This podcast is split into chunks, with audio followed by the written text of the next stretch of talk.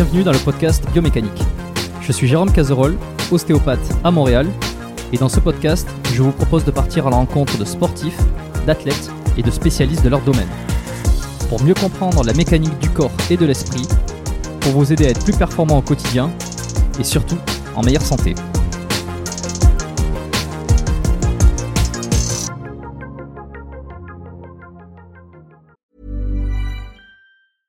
A lot can happen in three years, like a chatbot may be your new best friend. But what won't change? Needing health insurance. United Healthcare Tri Term Medical Plans, underwritten by Golden Rule Insurance Company, offer flexible, budget friendly coverage that lasts nearly three years in some states. Learn more at uh1.com. Avant de démarrer l'épisode, j'ai une excellente nouvelle à vous annoncer. Ça avait été un carton la première fois. J'avais reçu énormément de messages de remerciements. Ils m'avaient fait confiance. Ils ont eu raison. Et moi aussi. Et du coup, on a décidé de réitérer notre collaboration. Alors, vous l'avez compris, Unae est de retour sur le podcast. Et grâce aux nombreuses commandes de la dernière fois, ben, je vous ai encore négocié une super réduction. Et cette semaine, vous avez droit à 15% de réduction sur toute la boutique Unae avec le code biomécanique 15. Et c'est encore une fois de l'inédit. Alors, pour ceux qui étaient complètement passés à côté la dernière fois, Unae, c'est la marque de compléments alimentaires de Julien Vénesson qui fait l'unanimité dans le paysage français actuel dans le domaine de la santé et de la longévité. Ce sont des compléments d'ultra qualité avec des ingrédients de la plus haute pureté et qui sont issus de l'agriculture biologique. Ils ont une charte qualité incroyable et tout est vérifiable sur le site internet. Alors l'été arrive, il est temps de faire le plein de compléments et si vous voulez être au top de votre santé avec les meilleurs produits du marché, eh ben c'est l'occasion rêvée pour le faire. Je vous recommande à titre personnel les oméga 3 en bouteille qui sont considérés comme les plus quali actuellement sur le marché. Si vous voulez améliorer l'aspect de votre peau, la santé de vos articulations et de vos muscles, il y a aussi le collagène éthique qui est issu de poissons sauvages et d'ailleurs qui est en passe de devenir un best-seller chez eux. Euh, Je vous recommande aussi le magnésium Omnimag, hyper important pour le sommeil et la récupération nerveuse et musculaire. Vous avez aussi la vitamine D3 qui avait été un carton la dernière fois et qui est considéré comme beaucoup comme le complément à absolument avoir euh, et qui a un rôle dans quasi toutes les sphères de votre corps. Et puis ils ont aussi plein de nouveautés. Il y a le multivitamine spécial ménopause, il y a le sommeil serein qui est une version améliorée de la mélatonine pour ceux qui ont du mal à bien dormir. Il y a aussi, euh, alors je les ai pas encore testés, mais ça a l'air d'être du lourd. C'est le biotique immunité et le biotique digestion pour booster votre système immunitaire et votre microbiote. Enfin bref, vous allez sur la boutique, vous regardez ce qu'ils proposent, vous vous régalez. C'est sur unae.fr, unae.fr. La dernière fois, vous avez été des centaines à passer commande. Vous avez créé des ruptures de stock sur certains produits. Alors cette fois, bah, traînez pas. Et en plus, je vous rappelle que vous avez 15% de réduction avec le code biomécanique 15. Ils ne font quasi jamais des réductions aussi importantes vu la qualité de leurs produits. Alors c'est le moment d'en profiter. La promotion, c'est cette semaine uniquement. Ça se termine ce dimanche, le 12 mai. Alors profitez-en un max et faites-moi vos retours. Et maintenant, place à l'épisode. Ben, bonjour à tous et bienvenue dans ce nouvel épisode du podcast Biomécanique. Je vous accueille en grande pompe aujourd'hui. Euh, J'ai la chance de recevoir Frédéric Delavier. Euh, Fred, salut. Salut à tous. Bon, est-ce que je suis obligé de préciser que tu as été un invité qui a été euh, qui, a été demandé euh, maintes à maintes maintes reprises euh, sur le sur le podcast? Et comme je t'expliquais juste avant, euh, j'ai mis du temps avant de, t'envoyer un petit message pour t'inviter parce que je voulais avoir je voulais avoir tes invités, je voulais avoir plein d'épisodes pour pouvoir arriver avec une discussion avec Delavier avec un peu de, de, de substance quoi. Donc je suis très content. Voilà. D'accord. Merci. Est-ce que tu peux, pour euh, les, les, les irréductibles gaulois qui ne te connaissent pas, te présenter s'il te plaît? Tu veux pas euh, le faire? Bon, euh, parce qu'après, on va dire que je suis prétentieux. Et, euh, donc, toi, Qué- t'es québécois ou t'es français? Moi, je suis français, euh, expatrié euh, à Montréal, au Québec, Ah fait oui, trois ans. C'est pour ça que je, je disais, mais euh, il est québécois, il n'a pas d'accent. Donc, il a, non, euh, Oh, j'ai pas d'accent. il a un accent plutôt. Il a un accent français. Ouais. disais, Il a un énorme accent français et euh, très marqué. du Sud. Voilà. non, je rigole, mais c'est parce que quand c'est l'inverse quand on va dans un autre pays. Euh, on était, c'était quoi la question alors? C'était euh, oui, me présenter. Alors, me Ouais. présenter, me présenter. bah, je m'appelle euh, bah, Frédéric Delavier. Euh, je suis youtubeur, youtubeur à plus de 100 000, euh, 100 000 followers, hein, c'est ça. Mais bon, en réalité, c'est pas ma, ma particularité principale puisqu'à la base, je suis euh, l'auteur français, en tout, en tout cas dans, dans le milieu, dans la, la muscu, euh, qui est le plus euh, muscu, le fitness, qui est le plus vendu au monde. Euh, D'ailleurs, je dois être un des auteurs français les plus vendus au monde puisque j'ai déjà vendu plus de 5 millions, 5 millions d'exemplaires de bouquins sur des thèmes quand même assez précis qui, qui sont la musculation, le fitness, la biomécanique, la traumatologie, tout ça. Donc, je suis devenu la référence mondiale, je traduis en 32 langues, dans ce domaine-là. Donc, je suis surtout connu pour ça, quoi. Mais on va dire c'est parce que mes livres abordent la, la muscu sous des angles nouveaux qui n'étaient pas, bah, c'était pas, c'était pas fait avant, euh, pluridisciplinaire puisqu'on met dans l'évolution, de la traumatologie. Alors qu'avant on parlait juste de la muscu, et là on, fait une base anatomie, on explique euh, le fonctionnement du corps humain, on explique la biomécanique et puis euh, on explique l'évolution humaine aussi, la traumatologie, on met du médical et et puis ça, on, vulgarise pour tout le monde avec en fin de compte une qualité qui, une qualité dans les dessins, dans les explications. Euh, c'est très simple, c'est abordable par tout le monde, mais en même temps, c'est du haut niveau puisque c'est repris par les professionnels, puisqu'en plus on n'est pas, on ne fait pas que du, du repompé, hein, on innove, c'est-à-dire qu'on apporte nos propres analyses. Hein. Ouais, ce qui a, ce qui a la croisée d'ailleurs de, enfin c'est tous les thèmes euh, que j'aime aborder dans, dans, cette émission, dans ce podcast. Hein. T'as parlé de traumatologie, t'as parlé de sport, de, biomécanique, bon comme le, titre du podcast le, mentionne, euh, de santé, euh, de performance, tout ça. Donc alors ça c'est un peu ton parcours. On va revenir sur ton parcours. Avant ça, est-ce que tu te souviens de ta toute première séance d'entraînement? Comment elle s'est passée? Et quelles étaient tes motivations? Euh, oui, il y avait tout le temps. De toute façon, il y avait tout le temps des haltères à la maison, euh, donc euh, une barre fixe. Donc, je fais tout le temps de la barre fixe. Il y avait des poids que mon père avait à la maison, donc j'ai touché, mais je faisais surtout de la barre fixe. J'étais bon à la barre fixe puisque moi j'étais régulier, donc je passe à chaque fois, je passais à chaque fois que j'allais de ma chambre à la cuisine ou de ma chambre à la, salle de bain ou de ma chambre au WC, ben, je faisais des tractions. Ce qui m'a fait, qui a fait qu'il était fort en traction. J'ai tout le temps fait de la musculation. À partir de 16 ans, j'ai commencé à faire de la musculation en complément judo. Puis comme j'étais bien euh, meilleur. J'étais bon en judo, hein, mais euh, comme j'avais des performances bien, bien supérieures euh, en musculation, en power, en force, bah, je me suis très vite orienté powerlifting. Donc, pas parce que j'aimais particulièrement, parce que j'avais plus de plaisir à faire des grosses barres quand je voyais que les autres n'en faisaient pas. Donc, tu vois, alors, j'ai jamais été très fort au coucher, mais j'étais quand même bien. Mais où j'étais pas mal, c'est quand je faisais l'ensemble des trois mouvements, j'avais quand même des bonnes performances générales. Donc, ça faisait un plaisir. Puis, j'ai fait de la compète, j'ai tout essayé. Hein. Et, euh, donc voilà. Donc à la base, ta, ta, motivation, elle est uniquement. Il euh, n'y a pas de, il a pas de désir de vouloir transformer. Il n'y a pas de désir de, de, de, de je sais pas, d'en faire ton métier? Non, non, non. Euh, à la base, à la base, c'était en complément judo pour être performant. Et après, euh, c'est toujours un plaisir de pousser lourd et j'aimais bien pousser des barres. Donc, c'était un plaisir d'avoir des bonnes barres. J'ai jamais fait ça dans un, dans un, dans un but esthétique, je suis pas bodybuilder. Hein. Ceci dit, j'aime bien, euh, j'aimais bien être costaud, mais j'aimais pas être, dessiné, être strié. Je m'entraînais pas pour le volume.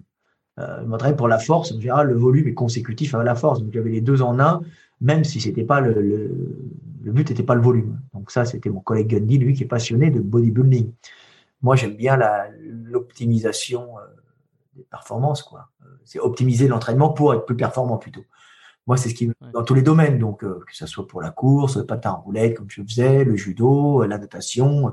J'ai arrêté après le judo, j'ai continué la natation, euh, ou bien la performance en traction dans le style street workout. J'ai des entraînements, j'ai fait des entraînements spécifiques, hein, tu vois, c'est marrant. Mmh. T'as remarqué que tu avais pris en performance, enfin comment ça s'est manifesté concrètement? Parce que là on est dans les, on est dans en quelle année là? Oh putain, j'avais euh, du, du, compte que j'ai 53 ans et j'ai commencé en complément judo, je devais avoir 16. Tu vois? Ouais. Voilà, donc euh, ça fait très très longtemps, mais bon, les, euh, je, les premières barres en coucher devaient être à 70-80 et je suis très vite monté à 100. Tu vois, c'est pas mal pour un gamin. Tu vois, j'étais content, oh, ça monte bien, tu vois.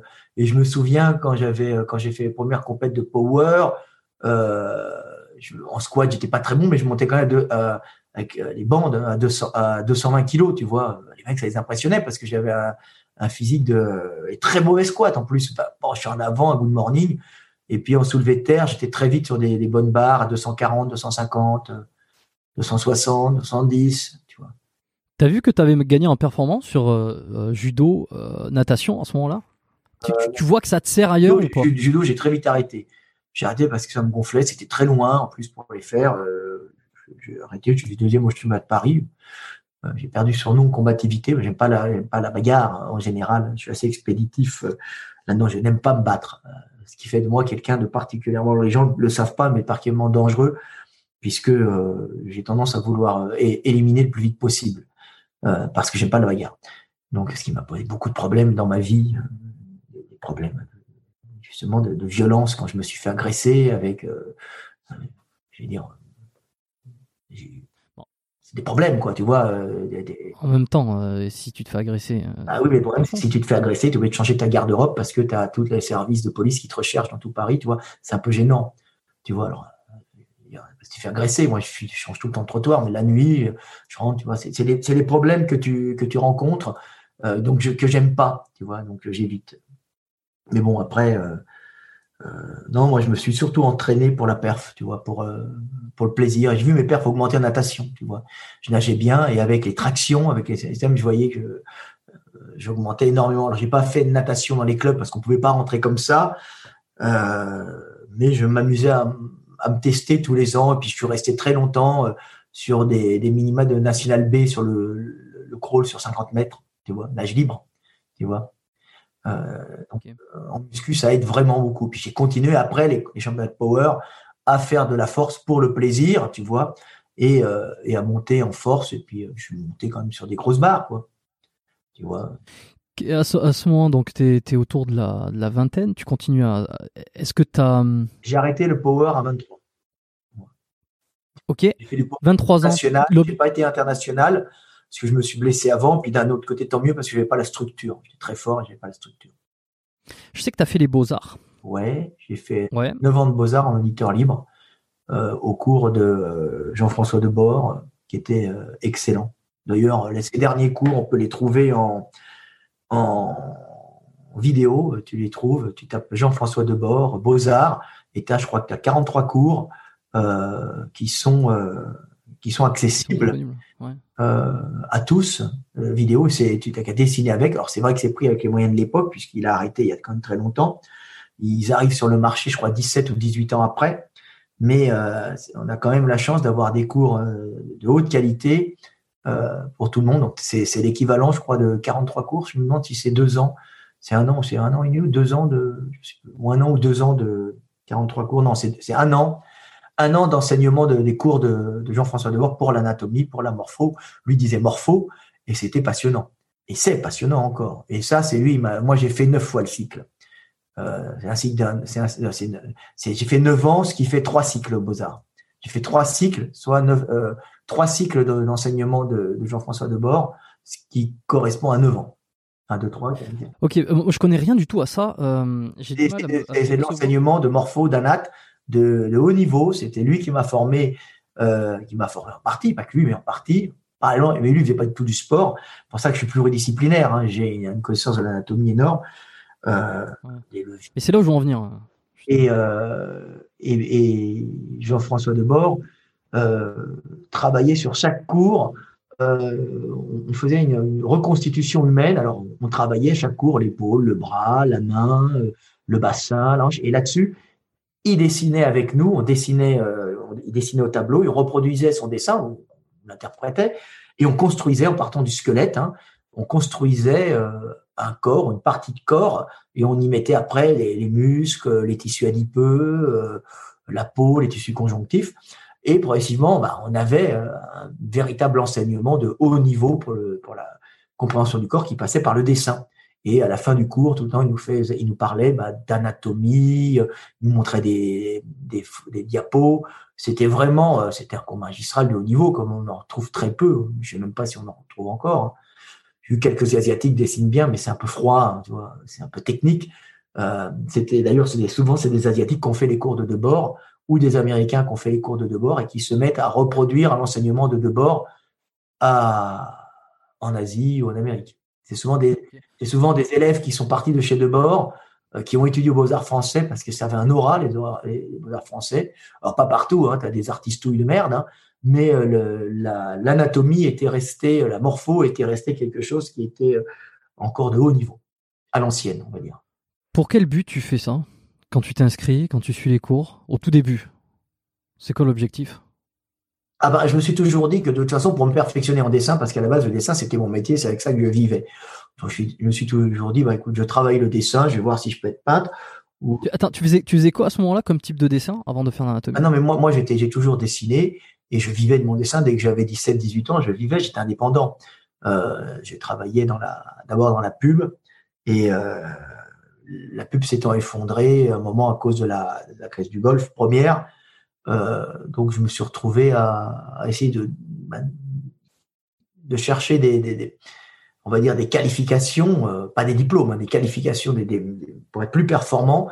Donc je, me suis qualifié en, anatomie hein, en suivant ces cours pour devenir performant, essayer de, après monnayer mon, euh, enseignement et en, tirer un, une possibilité de le vendre, de vendre mes connaissances que j'avais acquis, mes, mes connaissances que je, je, cumulais avec la connaissance du sport et, euh, mon intérêt, ma passion pour l'évolution humaine et, la, paléontologie, paléontologie humaine, paléontologie des, primates, ce que je faisais pas forcément de bord. Hein.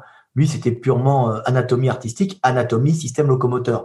Et moi, j'avais euh, approfondi sur paléontologie humaine, évolution, plus pratique du sport. Donc, je, baignais dans la biomécanique de terrain, tu vois? Donc, ce qui m'a permis d'avoir le niveau que j'ai actuellement. Et euh, quand la pub s'est effondrée, j'en vivais très très bien, la pub. Euh, quand tout le milieu de la pub s'est effondré, bah, j'ai pu repartir doucement en vendant mon savoir de sportif et d'anatomiste et de biomécanicien, en fin de compte, euh, au monde du muscle. Une époque où il n'y avait pas Internet. Et là, j'ai commencé à vendre des fiches techniques, euh, des fiches techniques au monde du muscle, ce qui m'a permis d'avoir un petit apport en plus du RSA, je vous ai passé sur une association qui a permis de vivoter, de survivre à cette, ce premier effondrement économique euh, européen. On en a eu hein, plusieurs. On a eu la première guerre du Golfe, seconde, et puis là, on va avoir le, le Big One. c'est le Big One qui arrive là. C'est Deep Impact là. Tu vois là, on en on va en prendre pas la gueule après ce Covid. Bon, ça a remonté. Hein, parce que le Covid, c'est ce que tu vois, mais après, c'est l'effondrement économique qui arrive, hein, les changements de, de paradigme. Tiens, bah, petite, euh, petit décalage là. Euh, sur euh, le vaccin, euh, toi, qu'est-ce que, d'un point de vue, on, bon, c'est pas une chaîne économique, mais bon, là, tant qu'on y est, la vaccination, est-ce qu'il va pas, tu, tu penses pas que le rebond économique, tout ce qui va se passer derrière, l'espoir le, d'un renouveau, qu'est-ce que, c'est quoi ton avis là-dessus? Bah, Le problème, c'est que c'est une très très grosse crise économique qui était déjà là, sous-jacente avant le Covid et qui a été accentué ou utilisé par le Covid, par les Chinois, pour éviter euh, certains problèmes euh, de, délocalisa de relocalisation de, leurs usines en Occident. Donc, ils ont utilisé ce Covid, je pense, pour euh, casser l'Occident et pour montrer que l'Occident dépendait de la Chine. Et parce que si tu enlèves les, les usines chinoises, comme Trump avait commencé à faire, bah, tu vas te retrouver avec des révolutions en Chine, puisque c'est 420 millions la population euh, chinoise euh, classe moyenne, hein, je parle classe moyenne, donc celle susceptible de créer des remous par mécontentement de, sa, de son approvisionnement en énergie. Et donc à ce moment-là, euh, tu risques d'être dans la merde. Donc le Covid, bah, ça nous pendait au nez, puisqu'on sait très bien que tous ces voyages, c'est inutile, hein, aller voir les pauvres à l'autre bout du monde, ou vouloir aller à un endroit d'une façon bah, inutile, ça consomme de l'énergie pour rien. On était parti dans une espèce d'accélération folle de la consommation et des déplacements humains euh, qui font déplacer aussi les bactéries.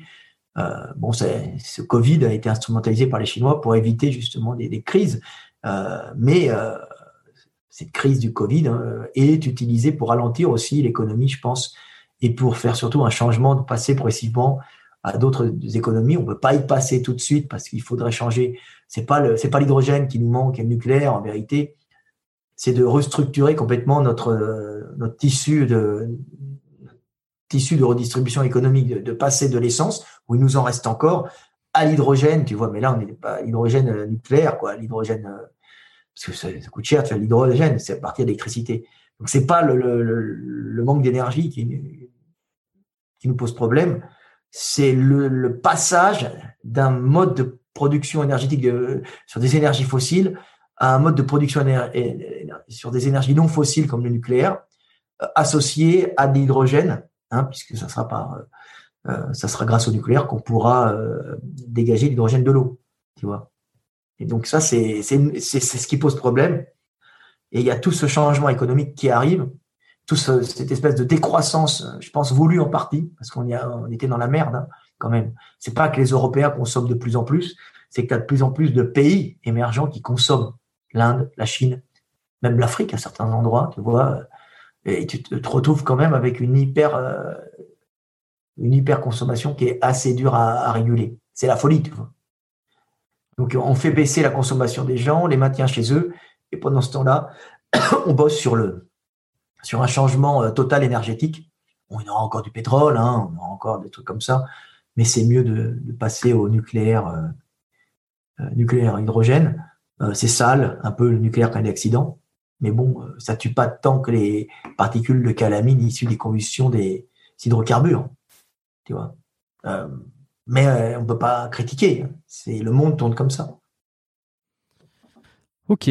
Euh, Donc on, aura une crise. Après le vaccin, c'est le vaccin. Euh, J'ai pas assez de recul là-dessus. même les spécialistes sont en train de se poser des questions. Hein. Oui, le vaccin marche. Il y a moins de morts, par exemple. Mais est-ce que les contaminations continuent Tu vois, parce que ça enlève le, certains vaccins, pas tous, hein, enlève les symptômes Mmh. Et, puis, euh, les spécialistes, le problème, c'est que tu as tout, quoi. Hein. Quoi? Le problème, c'est que les spécialistes, euh, euh, j'ai un peu du mal parce que tu as un spécialiste pour chaque camp, en fait. Et quand tu écoutes un spécialiste, tu le crois parce qu'il est, il est convaincant dans ses paroles. Et puis, quand tu écoutes un autre spécialiste qui est dans le camp adverse, qui va dire l'opposé, ben, tu le crois aussi. Et, et au final, j'ai un petit peu l'impression que personne sait exactement euh, qu'il n'y a pas y, a personne à croire quoi. Ah non, c'est c'est pas ça, c'est que c'est des trucs à rééquilibrer sur le terrain. Tu te balances un, un, vaccin à un autre, tu regardes si ça marche, t'en arrêtes un parce qu'il est pas bon, euh, euh, tu reprends l'autre, euh, tu prends les autorisations pour l'autre, tu t'aperçois que l'autre euh, il crée des allergies donc tu l'arrêtes, tu reprends l'ancien, tu l'améliores. Tu vois, c'est du terrain, hein, c'est comme la guerre. C'est une guerre. C'est des, les virus sont des régulateurs. Hein. Euh, donc, euh, ils font partie du monde. Hein. Si on arrive avec un virus comme ça, c'est que ça nous pendait au nez depuis très longtemps. Ça fait longtemps qu'on avait des épidémies qui arrivaient et euh, avec des explosions de mortalité dont on ne parlait pas. Tu vois euh, les statistiques montrent, même Raoult en a parlé, qu'il y avait des moments où il y avait des très grandes pics de mortalité. Ça arrive et c'est accentué par tous ces déplacements ridicules. Euh, du monde. Et puis après, euh, c'est sûr que ça a mis un frein euh, à cette société de, des loisirs et de consommation. on continue à consommer, mais par Internet, par eBay, par Alibaba, AliExpress, Wish, tu vois. Amazon. Amazon. Hmm. Mais c'est sûr que même, je voyais McDonald's qui fait des pubs pour aller chercher les sandwichs. Alors, ils sortent plein de variétés différentes, McDonald's. Hein. Et puis, euh, il te montre que tu peux aller le manger avec ta copine en regardant un coucher de soleil dehors. Tu Alors qu'avant, il te montrait qu'il était euh, dans McDo avec le clown Ronald McDonald qui venait euh, euh, rigoler avec toi, tu vois, et tu avais la petite serveuse. Non, là maintenant, tu prends ton McDo dans sa boîte en carton euh, recyclé et puis tu vas le bouffer près de la rivière, près de ta copine et en vélo. Tu vois Alors qu'avant, tu avais le mec qui venait avec sa voiture, se garait et rentrait manger à l'intérieur au chaud ça change, ça change parce qu'on a une épidémie qui est sur le dos. Bon, qui est pas, attends, on a eu quoi 2 millions de morts, pour moi un peu plus. Euh, je sais quoi, c'est pas la grippe espagnole. Hein. Euh, mais tu l'as eu? Quoi? Tu l'as eu le Covid? Non, non. Tu l'as eu? Tu l'as pas attrapé? Non. Ouais, ouais. Alors, c'était dur. je l'ai eu, il y a trop. Bon, pas tant que ça. Euh, pas tant que ça, pour être honnête. Je pense que le, truc qui m'a le plus foutu dans le mal, et je sais pas si ça a un lien avec le Covid, c'est une espèce d'angine que j'ai eu une semaine avant, une semaine avant, j'ai une grosse angine, mais terrible, mal de gorge avec aucun, aucun autre signe. Euh, tu vois et, euh, puis à un moment donné, ça va bien. Et puis le lendemain, euh, le lendemain, je sens des courbatures qui arrivent dans le bas du dos. Je sens, je commence à sentir le, soir la fièvre. Ça m'a duré trois jours de fatigue intense. Euh, la fièvre, je pense que je l'ai eu qu'une seule soirée. Été très fatigué. Tu sais, tu te sens, t'as envie de dormir, t'es es crevé, euh, le goût qui disparaît. Alors le goût, il n'a pas disparu de suite, il a disparu dans les, jours qui ont suivi. Donc là, euh, j'étais certain que je l'avais euh, avant d'avoir mon résultat de test. Et sinon, allez, ça m'a duré 5 jours d'être un peu fatigué. Et ensuite, j'ai terminé ma quarantaine en étant plutôt correct. Quoi. Ouais, ben, ah, c'est Aki qui l'a eu aussi, je crois. Tu vois, ça lui faisait... Aki de Cher Fitness, ouais. ouais. Ça lui faisait quasiment rien. Moi, j'ai un pote qui a eu, qui est fatigué, et puis là, à côté, il y a une petite nana qui a eu, qui est, mort, qui est morte. Hein. Elle était un peu grasse, tout ça, mais bon, 30, 32 ans. Hein. Et ah oui, 32 ans. Une autre à 45 qui est morte aussi, Nana, c'est tu vois, ici dans mon village. pareil, elle était un peu grasse, en surpoids. Boum, elle est morte. Donc c'est triste. Hein. non, ça meurt quand même. Hein. Mais le problème, c'est qu'il y a des gens, ils n'ont rien, quoi, tu vois. Hmm. Quand tu, euh, quand tu euh, fais les beaux-arts, euh, est-ce que tu t'intéresses alors déjà à la biomécanique? Tu, tu, le développes? Comment ça se passe? Et, peut-être avant, pour ceux qui ne savent pas exactement ce que ça veut dire, qu'est-ce que la biomécanique pour toi? La, biomécanique, c'est l'application des lois de la mécanique aux, structures, aux structures vivantes. Ça s'appelle la biomécanique.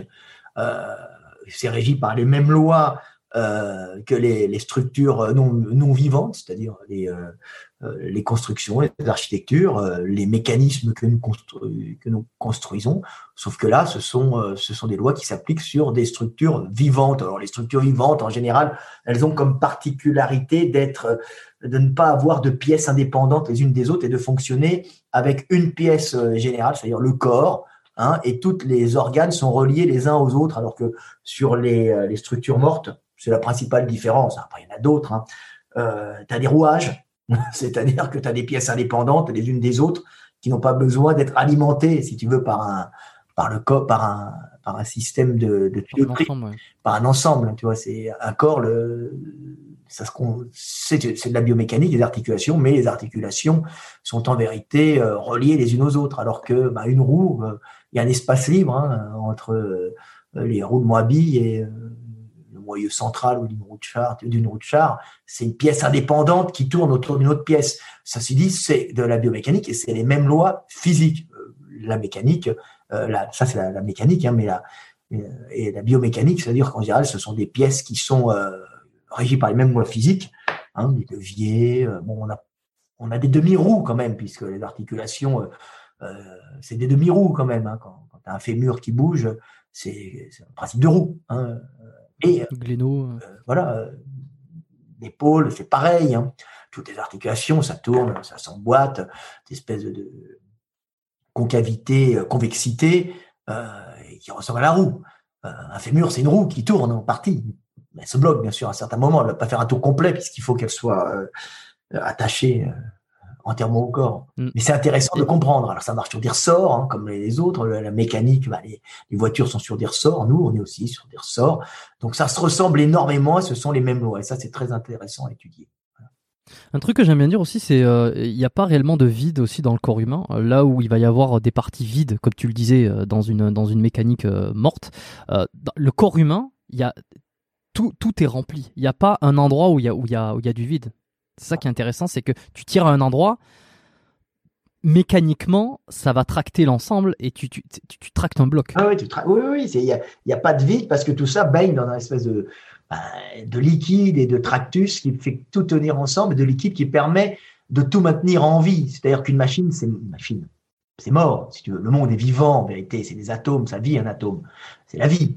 Euh, puisque nous sommes faits d'atomes. Si nous sommes faits d'atomes, c'est que les atomes font partie de la vie. Mais bon, dans le cadre euh, de la, vie, de, la physique telle qu'on connaît, euh, un corps humain, ça a besoin d'être entièrement relié, tu vois, pour être nourri, alimenté et régénéré. La particularité d'un corps humain, c'est que ça se régénère. Une machine, non.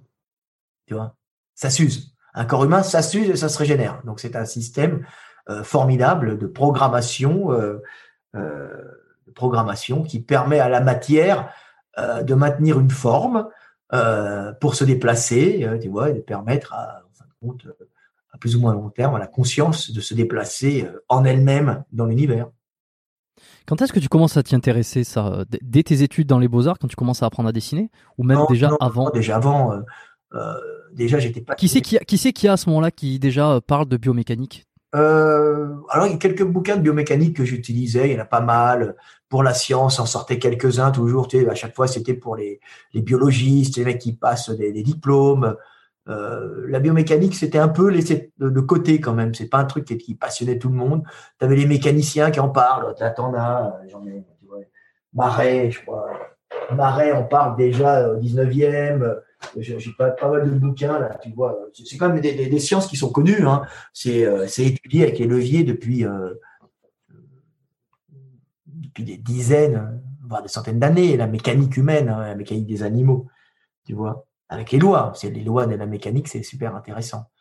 Mais euh, pour l'appliquer au sport et à la performance, c'est encore plus sympa. Puis comme j'ai fait du power, en power, on s'aperçoit très vite, surtout quand on fait les trois mouvements, tu vois que euh, c'est surtout quand on fait les trois mouvements. parce que quand on fait du bench, parce qu'il y avait un gars qui dit oui, la mécanique, la biomécanique, la, les leviers, ça joue pas forcément, la taille des, des membres, ça joue pas forcément. C'est non, nous, en trois mouvements, je, crois, bench. Je, non. je pense savoir euh, à qui tu, à qui tu penses. Non, mais par contre, il est extrêmement fort. Ça, ça faut lui reconnaître d'être extrêmement fort. Euh, naturellement, parce que sûrement il charge, hein, je pense, mais naturellement, faire 235 à son poids, c'est que le mec, il est, s'il est naturel, il est minimum à 200. Les mecs, ils ne voient pas. Hein. Euh, c'est, il est très fort. Donc, par contre, il n'a pas compris que la biomécanique et que les, les morphologies jouaient énormément dans la performance. Et nous, on s'en aperçoit énormément, c'est quand on fait du trois mouvements en power. Tu vois Parce que trois mouvements en power, tu es obligé d'avoir plus qu'en bench, ou en bench, tu te concentres pour euh, avoir ta meilleure barre. Tu es obligé d'économiser sur une journée tes, tes, tes ressources pour voir où est-ce que tu vas le plus performer. Parce que si tu te fatigues trop, par exemple, au squat, tu vas être moins fort au soulevé de terre, tu vois. Et euh, tu as des mecs en face, tu sais, en fonction de leur morphologie, qui vont avoir un bon coucher. En général, c'est les mecs qui vont avoir un bon coucher, un bon squat. Et tu sais que tu vas essayer de les casser au soulevé de terre. Parce que s'ils sont courts sur pattes, ça le fera pas. Et avec un long buste, ils vont pas s'amuser à aller chercher les grosses barres. Souvent. Tu regardes la taille des bras aussi, tu vois. Et tu sais à peu près, parce qu'il y a des nouveaux qui arrivent. Après, quand tu les connais, tu les connais.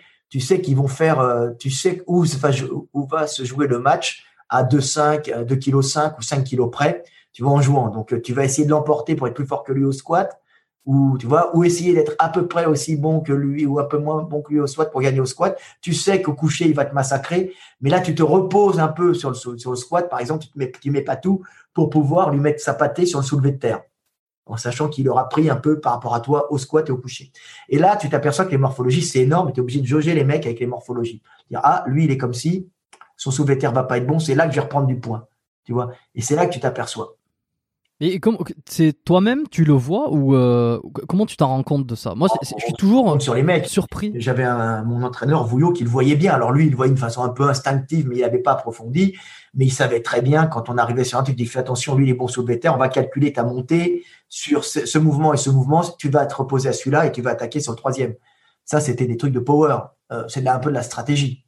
Et c'est là où ça commençait à mettre la puce à l'oreille. Je me suis intéressé à ça et euh, pour être plus performant, tu vois. Et après, j'ai vu qu'en fin de compte, euh, en force, comme dans tous les sports d'ailleurs, ce qui compte le plus, c'est avant tout la morphologie, donc c'est-à-dire la génétique, tu vois.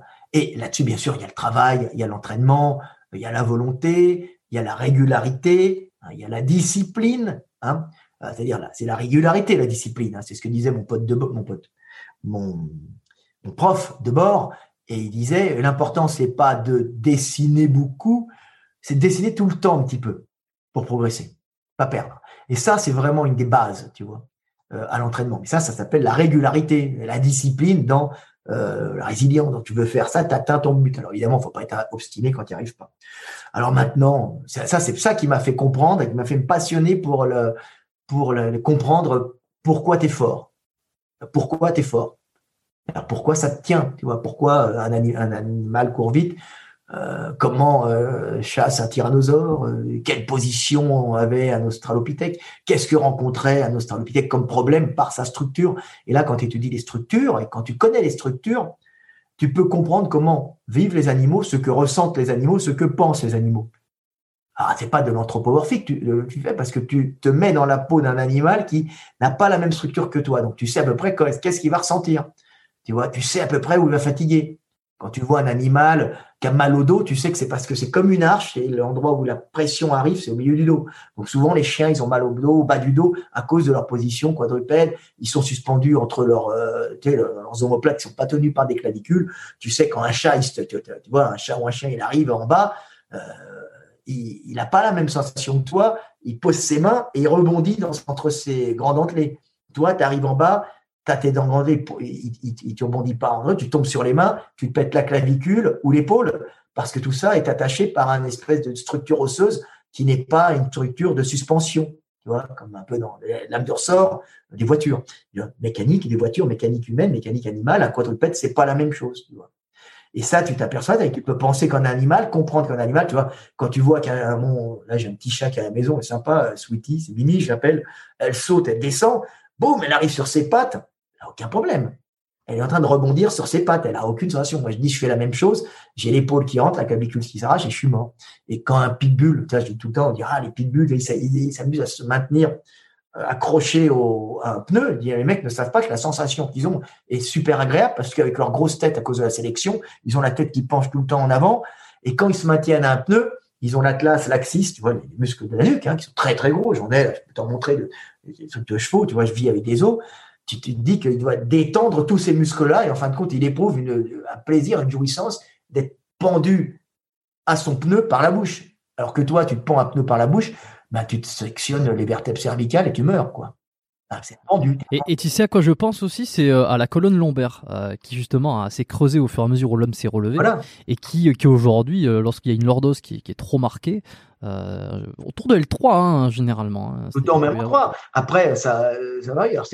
C'était hyper lordosé. alors le problème, c'est c'est l'hyperlordose parce que ça va faire ça va balancer ton, euh, ça va faire glisser tes, vertèbres euh, vers le bas. Ça peut, si tu as une fragilité, de faire des, euh, bah, si tu as un arc qui est un arc vertébral qui est pas très bon, bah, ça va faire une bascule, entraîner des gros problèmes. ça peut faire des contractions des, des, petits muscles paravertébraux qui se contractent et qui peuvent pincer des éléments nerveux, hein, pas forcément une hernie. Hein. Mais il y en a des petits, ça fait très mal quand ils perdent leur dosé. Tu vois, ça peut poser des problèmes. Alors, faut pas confondre. C'est comme quand tu vois un Africain, le mec dit il est dosé. L'Africain, il, il est dosé de mes couilles. L'Africain, il a une vertèbre, des vertèbres qui sont relativement droites, euh, mais simplement, il a une projection arrière. C'est moi qui l'expliquais parce que les gens comprennent pas. Hein. Il a une projection arrière des muscles, euh, des, muscles du, du, euh, et, du, et de l'os iliaque qui lui permet d'insérer un grand fessier adapté à ses grandes jambes. Il n'a pas des grandes jambes parce qu'il a des grandes jambes, il a des grandes jambes parce que c'est un système de thermorégulation d'adaptation optimale à un milieu donné. Hein. Donc, euh, il a des grandes jambes euh, qui, sont faites sur la récupération d'énergie, avec grands, de, des grands tendons, euh, euh grands tendons calcanéens. c'est ce qu'on appelle tendon d'Achille, mais ils remontent. Hein, des petits muscles jumeaux, tout petits en haut, des petites boules, mais c'est fait pour récupérer l'énergie cinétique pendant la marche. Hein. Et quand il marche, pendant la course surtout, et pendant la marche aussi. Puis quand, quand il court, il a, quand il a des grandes jambes, il a les, les ischios extrêmement tendineux, semi-membraneux, semi-tendineux. T'imagines bien, c'est des muscles qui sont tendineux faits pour récupérer l'énergie cinétique durant la marche et la course. Et comme il a des grandes jambes, ça lui permet de marcher, de courir, qu'on doit courir, sans monter en chaleur. Donc, sans monter en surchauffe, dépenser trop de calories et et sans euh, niquer les organes et particulièrement le cerveau. Parce que le problème, c'est la surchauffe du cerveau.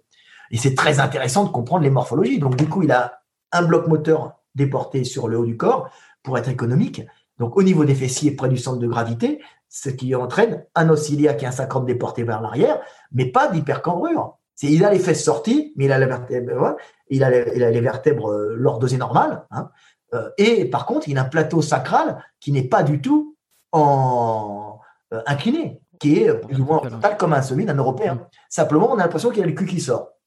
Alors en plus, comme, comme Fatou, Fatou Diallo elle a en plus euh, des, du gras, particulièrement sur les fesses, hein, puisqu'elle est africaine. Je rigole, on dit enfin, euh, sur les fesses parce qu'il fait chaud. Euh, là-bas, et si elle a sur Alors, tiens, elle pourquoi? surchauffe, donc elle va le mettre en plus sur son fessier qui est déporté vers l'arrière. Ça va lui donner l'impression qu'elle a un cul qui part vers l'arrière. En vérité, c'est un système de protection pour pas monter en chaleur et d'accumulation de réserves énergétiques près du centre de gravité, qui est déjà des, qui et qui, qui donc l'accumuler sur les fesses, les fesses qui sont en plus portées vers l'arrière tu vois. Euh, les fessiers pour avoir une meilleure attaque au sol parce qu'ils ont des grandes jambes. C'est des conneries, hein. Et quand tu vois. Non, non, non, mais c'est excellent parce que là, c'est en train d'expliquer à tous ceux qui savent pas euh, et qui, qui disent c'est dégueulasse parce que les les euh, les noirs ils ont des enfin les noirs elles ont des elles ont des gros culs, elles ont des beaux culs. En fait, on est en train d'expliquer pourquoi, presque, euh, d'un point de vue euh, bioméca, morpho. Euh, et, des, beaux, des beaux culs, elles ont des culs de noir. Ça veut dire. Oui, bon, bah après, ça, c'est. Leur niveau, et c'est très beau, à leur niveau, à leur milieu, et c'est très beau. c'est très, tous, tous les hommes sont beaux. Tu vois, c'est, elles ont des, des déportées vers l'arrière. C'est vrai, moi, je voyais marcher une boîte africaine à côté de chez moi, je voyais arriver je dis, qu'est-ce que c'est ce truc Qu'est-ce que c'est que ce bolide qui arrive derrière Et puis tu regardes, il n'y a pas de mollet. Mais c'est pas parce qu'elle n'a pas de mollet qu'elle a des mollets inefficaces. C'est des mollets en tendon. Donc, euh, quand elle court, elle est sur, euh, elle est sur lame elle est, elle est sur ressort. Elle fait pam, pam, pam, pam. Évidemment, le problème, c'est quand il fait froid. Tu vois, là, c'est euh, le calvaire de l'Africain. Alors, il ne sent pas, il est dans la merde.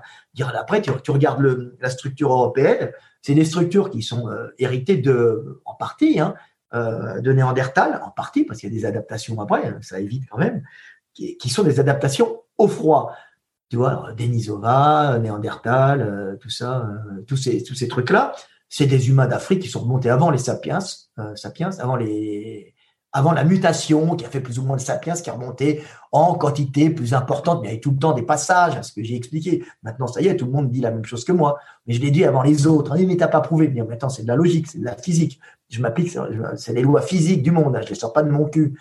Donc, euh, quand tu connais les lois physiques du monde, tu, arrives à prévoir les choses à peu près. Hein.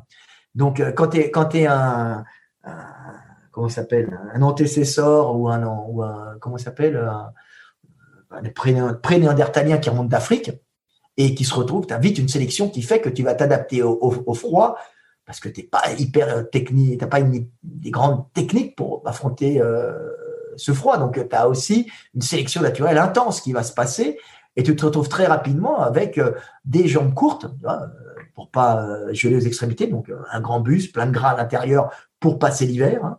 Et euh, oui, pour faire des réserves, hein, un peu, euh, parce que c'est pas l'hiver qui est dur, c'est la fin de l'hiver en général. Quand ça dure, c'est là où les gens meurent. Hein. Puis c'est là où tu vas voir bientôt, euh, c'est là où normalement les mecs font attention parce que le système immunitaire est fatigué. Alors maintenant, on peut bouffer avec les supermarchés, mais manque de luminosité et tout, tu vois, on, est crevé aussi.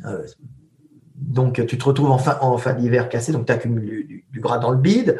Euh, donc grand, grand, grand bus, tu vois, tu as des gros poumons euh, pour pouvoir euh, thermoréguler bien, donc créer de la chaleur en mouvement musculaire, et tu te retrouves avec un avec des jambes très courtes, ben, pour pas geler, hein, pour avoir tout pour avoir un maximum de un minimum de surface extérieure pour un maximum de, volume central, voilà, pour, éviter d'avoir par homéostasie une, une, une déperdition énergétique. C'est la base. Et l'Africain est dans l'autre problème inverse. Lui, il veut euh, optimiser sa déperdition énergétique euh, de, chaleur, tu vois. Euh, Parce qu'il vit dans un endroit où il fait chaud. Hein. Voilà, c'est deux problèmes différents qu'on rencontre en fonction des milieux. Ça reste des humains, il n'y en a pas un qui est au-dessus de l'autre. Il hein. ne faut pas y mettre des valeurs raciales de supériorité et d'infériorité. Ce sont des différences qui font la beauté des hommes. Il faut le dire au con, hein, de gauche et de droite. Ils sont insupportables les deux. Et il y en a un qui dit on est tous pareils, il y en a un on est supérieur, l'autre inférieur. Les deux, c'est des cons. On n'est pas pareils, mais il n'y en a pas un qui est supérieur. C'est la grande différence, tu vois. Et alors l'européen, la particularité de l'européen, c'est moi qui le dis, mais maintenant ça y est, les mecs vont le dire. Hein. Euh, j'ai fait plein de dessins, d'expliquer. Ça pourrait être une thèse. Normalement, c'était une thèse et je passe en science. Mais euh, en France, t'es bloqué. Je m'en fous. C'est moi qui produis mes livres. Je les emmerde. Et quand tu, tu te retrouves en antécesseur ou Edebergensis, tu vois, donc des prêts euh, néandertaliens, tu te retrouves avec des sélections qui fait que tu as les jambes qui se raccourcissent tu vois, le, tendon calcanéen qui s'éloigne et qui se raccourcit, et euh, la voûte euh, plantaire qui se creuse. Euh, tout ça pour pouvoir avoir, en fin de compte, un très mauvais rendement locomoteur sur le membre inférieur. C'est-à-dire que pour, pour pouvoir marcher, tu es obligé d'avoir un gros muscle, tu as de mauvais leviers, tu n'as plus, plus de récupération énergétique. Le but, c'est de marcher, de te déplacer en produisant de la chaleur. Donc, c'est-à-dire en produisant plus de chaleur que de, que qu'ils n'en font qu'en en perdant. Oui. Tu vois, à la base. C'est-à-dire que le but, en fin de compte, c'est d'avoir de pouvoir se déplacer. Donc, ça te fait un énorme bloc moteur en bas, dont le but n'est pas d'être plus fort, puisque les leviers ont été raccourcis, mais en fin de compte, de produire de la chaleur pendant que tu te déplaces, puisqu'on sait très bien qu'une contraction musculaire, c'est plus ou moins 30% euh, qui, est, qui est réutilisé dans le mouvement et, et 70% qui part en chaleur. Euh, pendant, le, pendant la combustion euh, pour créer le mouvement. Donc, euh, des éléments chimiques. Tu vois, des, donc, oxygène, carbone, tout ça. Donc, on se retrouve avec des gros mollets, un bloc moteur qui est vers le bas des jambes. En même temps, c'est bien parce que ça empêche de geler. Donc, des quadriceps bas, des gros mollets qui sont faits, enfin, pas pour être puissants, hein, qui sont faits pour produire de la chaleur. Dans un milieu froid, éviter les blessures, euh, permettre au corps de se maintenir à bonne température pendant les déplacements, surtout à l'extérieur. Hein. Donc éviter d'avoir bah, des, un refroidissement général qui te ferait penser moins bien, agir moins bien et réagir moins bien à ton environnement. Et ça, c'est intéressant parce que là, euh, on comprend, euh, on comprend mieux comment on est fait. Déjà, comme tu le disais, ça évite d'avoir euh, trop de, personnes qui on est tous pareils ou on est tous au boulin et ça remet tout en perspective et ça rajoute des explications là où il y avait du, scepticisme. une fois qu'on a compris tu ça, ça, tu vois, tu comprends pourquoi Vladimir, ça fait un très bon haltérophile ou powerlifter, tu vois, en tout cas squat couché, et, et pourquoi Moussa, ou je sais pas, s'il se retrouve en euh, en Jamaïque avec des bonnes structures pour l'entraîner, ben, il va faire un, champion, un champion, un champion de, sprint. Tu vois. Hmm. Et, euh, dans quelle mesure tu penses qu'on peut euh, modifier sa, morphologie tu vois, est-ce que eh, bah, moi la question que je me pose par rapport à ça, c'est que est-ce que il y a un destin, est-ce que euh, tout est immuable euh, et, jusqu'à quand on peut changer, tu vois? Est-ce qu'on on va pas faire d'un âne un cheval de course, euh, mais mais est-ce que c'est pas c'est pas être pessimiste de dire bon mais en fait on peut on peut plus on peut plus changer tu, modifies pas ta morphologie comme ça, tu peux un peu assouplir certaines zones, tu peux quand tu connais quand tu sais comment tu, tu es fait, tu vas pas t'amuser à, essayer de faire des trucs sur lesquels, d'abord, un, t'es pas bien adapté, et deux, ça t'apportera pas grand chose.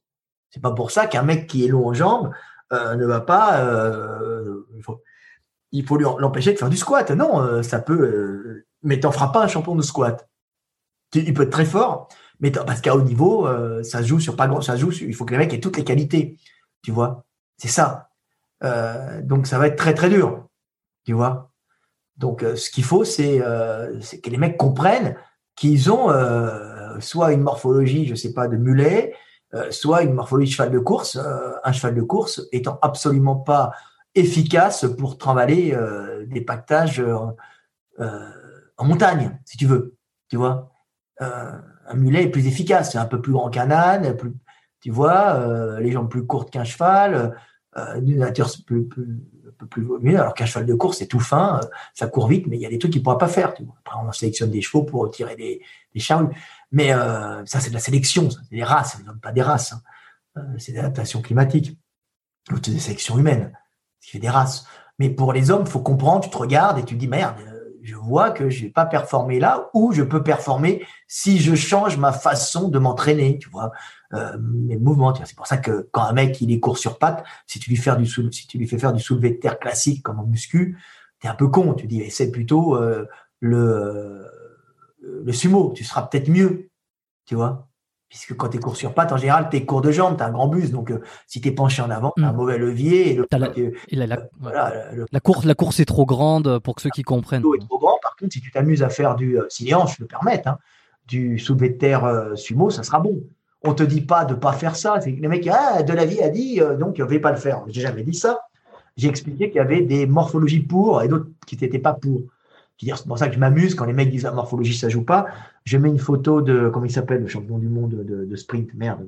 Euh, Usain Bolt. Euh, de Usain Bolt. Et puis je mets euh, une photo à côté d'un d'un champion de, de, sprint par, par handicapé là, mais ils sont pas handicapés pourtant. Un nain qui court et je leur dis, mais le nain, il a beau être bien, il pourra démarrer vite, mais bon, tu comprends, sur 100 mètres, c'est fini. Il n'a pas des membres assez grands, tu vois. C'est pas pour ça qu'il peut pas progresser. Mais c'est Usain Bolt qui sera le meilleur là-dedans. Déjà, il est grand, euh, il a des gros muscles, il a une structure de sprinter, mais avec, euh, euh, mais avec 10 cm de ceux qui, ceux qui couraient avant, tu vois, plus les muscles qui vont avec. Mm. Donc le mec, c'est exceptionnel. C'est-à-dire qu'au début, il va moins démarrer, démarrer un peu moins vite que les autres, mais comme il a une vitesse de frappe beaucoup, très très rapide, un bon système nerveux, avec ses grandes jambes et, ses mollets tendineux, ses ischios tendineux et ses grandes enjambées, bah, il a vite fait d'être le premier. Quand tu commences à t'intéresser à tout ça et à découvrir, euh, tu, te dis, ben, euh, enfin, tu, vas, creuser.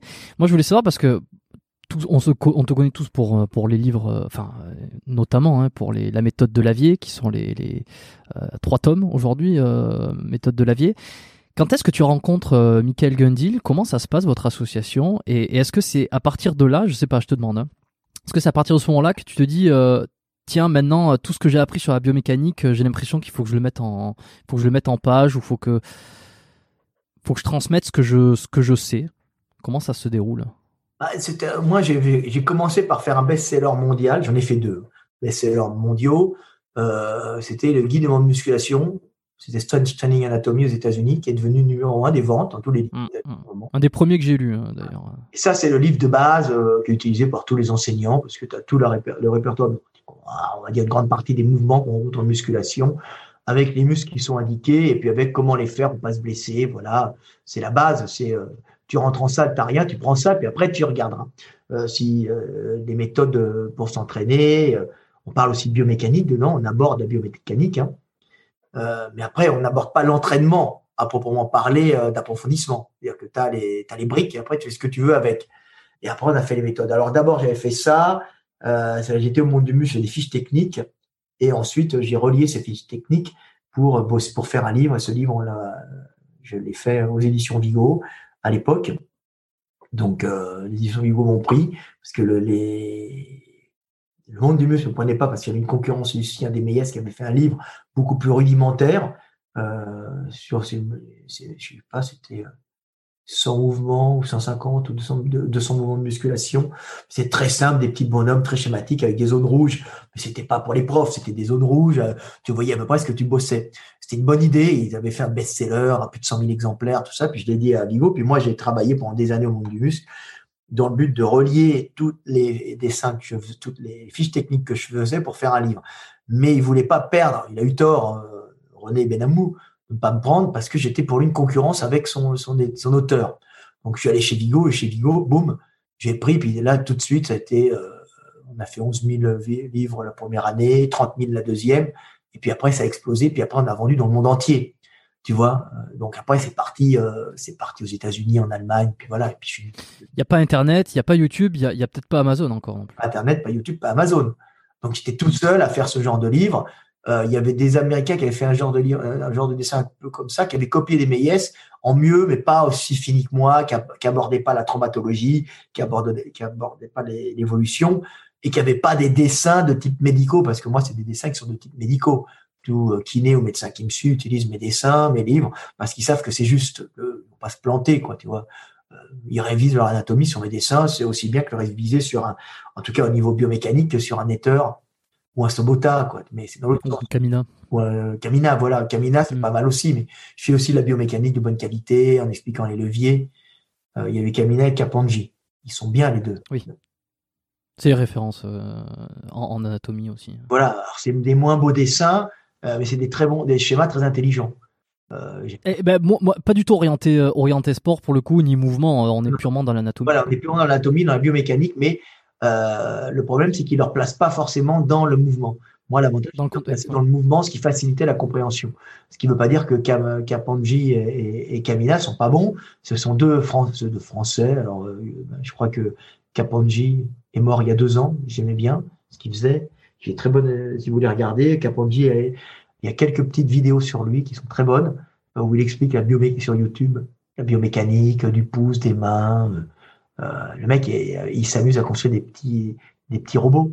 Hein, tu vois, avec les muscles qui sont des câbles, c'est très bon pour comprendre l'anatomie. Tu vois. Donc lui, lui, lui est très bon. Donc voilà. Ok. Donc, après, après, Michael Gandil alors? Et avec Gundil, comme on s'entraînait dans la même salle, on se connaissait. Euh, on est à Paris là? Ouais, euh, On est à Paris. Et lui travaille au monde du muscle comme moi. Euh, il faisait des articles surtout pour, sur les, euh, les réactions biologiques, sur les, les compléments alimentaires. C'était sa passion.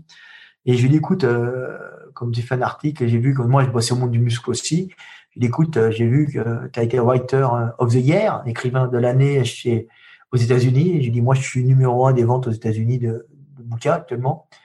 Euh, ça ne dit pas qu'on bosse pour Musculaire Développement. Il n'y a pas Internet. Hein, C'était un gros magazine avec. Euh, il y avait Flex, Musculaire Développement et euh, Muscle Fitness, Muscle Fitness. Et j'ai dit, ça ne dit pas qu'on fasse des articles de biomécanique. T'écris en anglais comme tu es bilingue. Et puis tu prends mes dessins, on, on, discute un peu, puis on les passe. Et on a passé, puis on a fait toute une rubrique de biomécanique qui passait dans les magazines américains. Donc déjà, on a, on a rajouté de, la biomécanique dans les, dans ces, de haut niveau Non, c'est un magazine américain qui n'en avait pas. Euh, je dis, Muscle Fitness en avait un peu, mais euh, il s'est inspiré de DMS, un peu mieux, mais beaucoup moins bien que moi. Et euh, du coup, on est passé dans musculaire développement. Et euh, ça a été le début. Et puis après, euh, je dis, bah, ça ne dit pas, on fait un livre ensemble chez Vigo. Euh, on va faire un livre, le premier, sur les compléments alimentaires. On dit que c'est moi qui le fais, parce que c'est toi qui connais bien.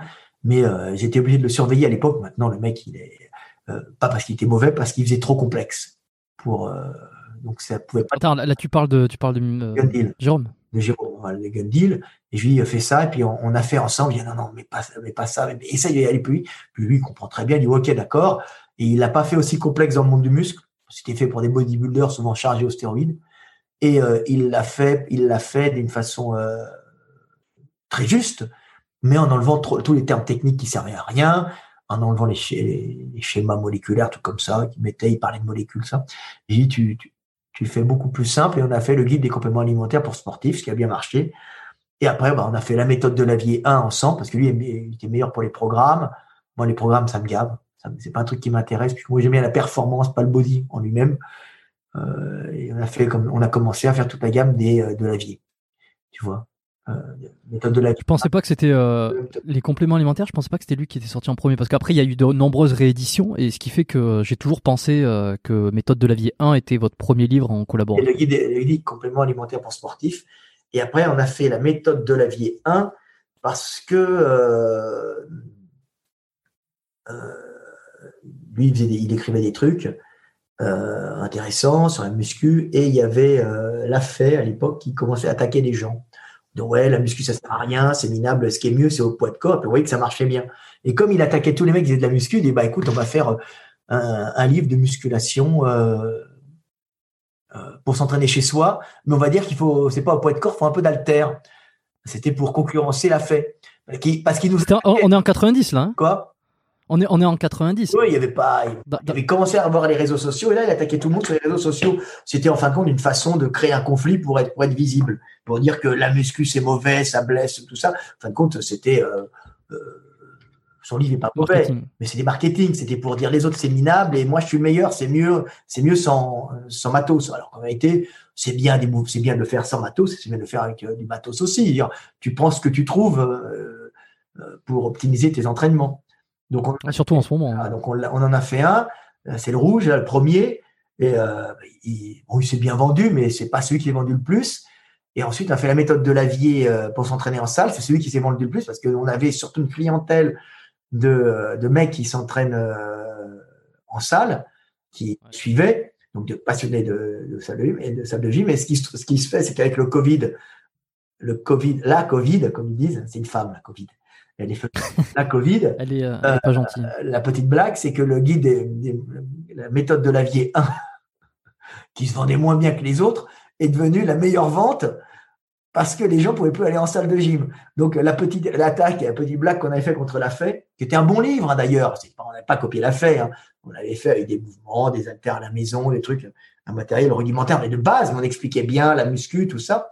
Donc un matériel de base est devenu la, la meilleure vente euh, euh, ces deux années-là, euh, en France, Ouais. je parle, parce que, parce que justement, euh, les gens, alors il y a- ils ont acheté des méthodes après, puis les guides de musculation, ça n'a pas baissé, mais on a eu une augmentation des ventes parce que le Covid nous a, nous a été assez bénéfique, puisque euh, les gens, se- ne pouvant pas aller en salle, se sont tous jetés sur euh, la méthode de la vie 1 pour s'entraîner chez soi. Rupture de Est-ce que tu penses, tu penses qu'ils se sont jetés sur la méthode Lafay aussi ou pas? Alors non, parce que oui, un peu, mais proportionnellement moins, parce que euh, ils se sont tous jetés grâce à la. Ils voulaient. C'était. On a, on a surtout eu les mecs de salle qui ont quitté les salles et qui voulaient s'entraîner chez eux. Donc ils ont tous acheté des, des haltères sur Wish, euh, sur Alibaba, euh, je sais pas, sur plein de trucs, des élastiques un peu partout. Les centres commerciaux quand ils sont ouverts, ils peuvent plus aller aller en salle. Ils se sont mis à s'entraîner chez eux. Ils nous ont acheté des livres. Donc on s'est retrouvé avec une augmentation de ventes là où beaucoup de pans entiers d'économies se sont effondrés. Tu vois? Hmm. Euh, c'est pas c'est paradoxal, c'est comme les machines que je fabrique, tu vois. Ah, on, on va y venir un peu après. Euh, Est-ce que tu l'as rencontré euh, elles ont augmenté en vente parce que ils avaient des commandes avec les salles et par un système de vase communicant, le fait que les salles ferment, les salles privées ferment, les salles munici- les salles privées des collectivités locales, de pompiers, de police, des cheminots, les, salles des, de, rééducation, les clubs de sport professionnels qui ont des équipes à maintenir, bah, se sont mis à acheter des machines parce que les salles étaient les salles grand public étaient fermées. Tu vois Donc, on a eu une augmentation des ventes de matériel de musculation au Covid parce qu'il y a une espèce de transfert énergétique. Euh, qui s'est fait. Qui fait euh, ben, c'est l'économie, c'est la biologie. Hein. Donc, euh, du coup, nous, on n'a pas tellement été impactés, sauf qu'on se fait chier, on ne peut pas sortir comme on veut, des couvre-feux, tout ce que tu veux. Mais niveau financier, la crise, en tout cas, pour le moment, moi, je ne l'ai pas vécu. Il y en a qui l'ont vécu. le mec qui est restaurateur est dans la mer, le prof de sport, il n'en prend pas la gueule. tu vois, il y a des, des pans entiers d'économie qui, s'effondrent, tu vois.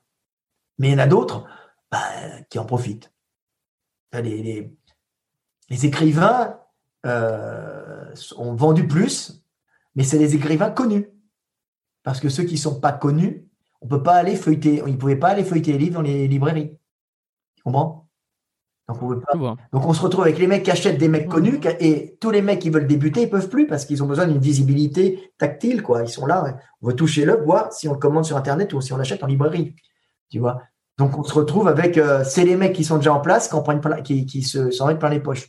Ce, euh, qui m'est arrivé à moi, euh, j'y peux rien. c'est le système. C'est marrant d'expliquer ça aux gens, tu vois, pour qu'ils sachent comment fonctionne le monde. Non, mais c'est intéressant. Est-ce que tu l'as rencontré, euh, Olivier Lafay euh, Tu as eu la chance de le rencontrer en personne et de discuter avec lui, malgré cette petite euh, cette, fausse guéguerre quoi? Je ne peux même pas critiquer réellement son, son travail, qui est un bon travail de vulgarisation, qui est pas mal. C'est adapté au marché français, il n'a jamais percé ailleurs. c'est un, un, milieu où les gens aiment bien être pris. Les Français, ils sont très. ils aiment bien être pris en main, ils ne sont pas décisionnaires. Hein, c'est des castes. Donc euh, c'est très bien pour un Français qui aime bien suivre à la lettre ce que lui recommande euh, quelque part un gourou, tu vois. Le Français, il aime ça, donc euh, il a fait des, systèmes d'entraînement avec A, B1, B1X, avec une espèce de code interne qui fait que les gens se sentent appartenir à un milieu parce qu'ils connaissent un, vocabulaire qui leur est propre. Donc il a très bien compris, c'est la, la, psychologie du petit français de base, qui est un peu con d'ailleurs, je trouve, mais bon, qui a besoin d'être pris en main, de pas trop réfléchir et de oui, euh, je, moi je suis, j'ai réussi à faire le ABX7, le X2022 et toi, moi je suis au X2020, pas encore au 21, bientôt au 21, j'espère atteindre comme toi le X2022. Ça veut dire nombre de répétitions, enchaînement. Il fait un truc qui est marrant parce que il montre des progressions avec des répétitions. Euh, euh tu augmentes, la répétition, tu baisses tes temps de repos, et comme ça, tu arrives à, part, euh, à aller faire mieux quoi. Voilà, à faire mieux et tu passes d'une de, je sais pas moi de, de X1 à, X10, la meilleure catégorie. Et c'est assez drôle que tu dis ça parce que tu vois euh, par réflexe quand tu dis euh, le français il aime bien suivre des étapes et, pas trop prendre de décisions. Euh, a priori, moi j'aurais dit que c'est le, le, comportement d'un Américain qui souvent prend des coachs, qui très souvent ne, va pas à la pêche aux informations, mais prend directement quelqu'un pour, pour lui faire la consommation de, de coaching sportif. mais en général, c'est beaucoup plus élevé ici, par exemple, au Canada ou aux États-Unis qu'en France. Oui, mais c'est pas la même qualité. Je pense que c'est pas tout à fait quand même la même qualité de coach aux États-Unis. Alors, je, ne connais pas trop, mais en général, de toute façon, comme c'est des mecs qui ont besoin de résultats, euh, si le résultat est mauvais aux États-Unis, ça se sait. Et puis le mec, il gagne plus d'argent. Tu vois c'est pour ça que les bons gagnent beaucoup d'argent et les moins bons, ils en gagnent moins. Il y, a quand même une énorme concurrence américaine sur les coachs. Ils sont partout. Le phénomène des coachs, c'est avant tout américain à la base. Tu vois, c'est quand même des, c'est, du, il y a une lutte, une lutte énorme entre les coachs qui essayent de s'instruire, tout ça. il se trouve que nous, on est devenus les meilleurs en France avec Gundy, apprentissage. Hein. Mais euh, ils ont quand même de très bons, de, très très bons coachs. Tu regardes ça, Simon, Louis, euh, non, comment il s'appelle? Simon, Simon, le powerlifter, là. C'est excellent, il est excellent. Euh, je ne vois pas. On en parlait avec euh, Gundy, ça fait 10 ans qu'on en parle, même plus. Je sais pas, 12, 13 ans, on en parlait déjà, tu vois. donc lui, il était très très bon. c'est un mec qui. Ils ont, les Américains, de très très bons, des mecs extrêmement forts dans les, dans les, en coaching et en recherche, tu vois. Bah, il y a eu Poliquin hein, qui, a, qui, a, quand même euh, posé sa pierre. Hein. Était très bien. Il est, euh, il est, mort il y a deux ans, je crois, un truc comme ça. C'est un copain, j'ai ouais, meurt. Euh, j'ai vu à Budapest, on s'était rencontrés, on était souvent au téléphone le soir ensemble, tout ça. c'est les mecs ne savaient pas, c'est un copain. Et euh, Poliquin était très bon. C'était un passionné de, de machines, de biomécanique. Il aimait bien les machines. Il, il, il avait des plus belles salles privées, je crois, de, des États-Unis, il me disait. Il était fier. Peut-être ne sais plus avec qui il bossait. Euh, il a des machines. Il avait, il avait une belle salle, tu vois. Et, euh, puis il entraînait les cils. Je sais, il faisait, l'entraînement spécial pour les cils.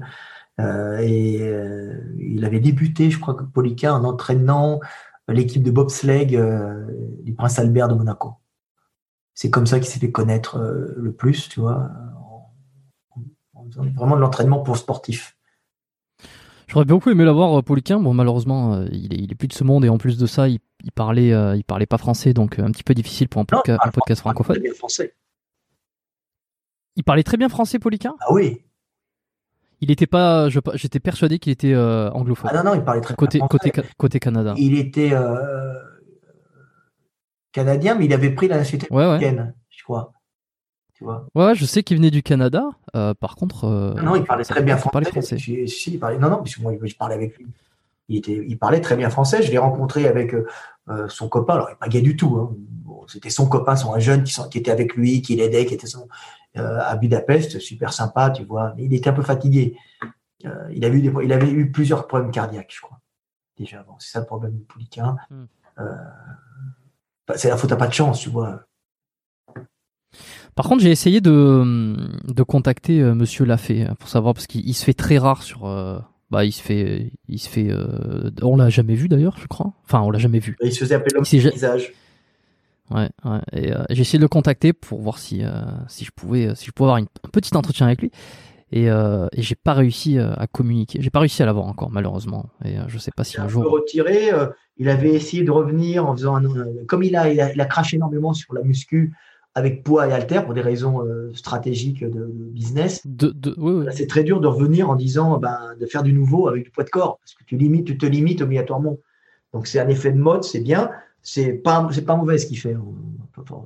En plus, c'est le moment. Hein. Le poids de corps, euh, c'est 2020-2021, comme tu le disais. euh, c'est- le moment où il faut intervenir parce Ah oui, que. le problème, c'est que tous les mecs s'achètent aussi du matos pour la maison.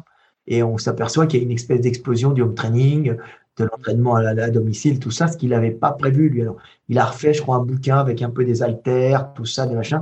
Il, ré- il, il réintroduit progressivement le- la charge additionnelle dans, dans, son, dans son entraînement, euh, voyant qu'il est limité. C'est une question stratégique professionnelle, hein, je pense.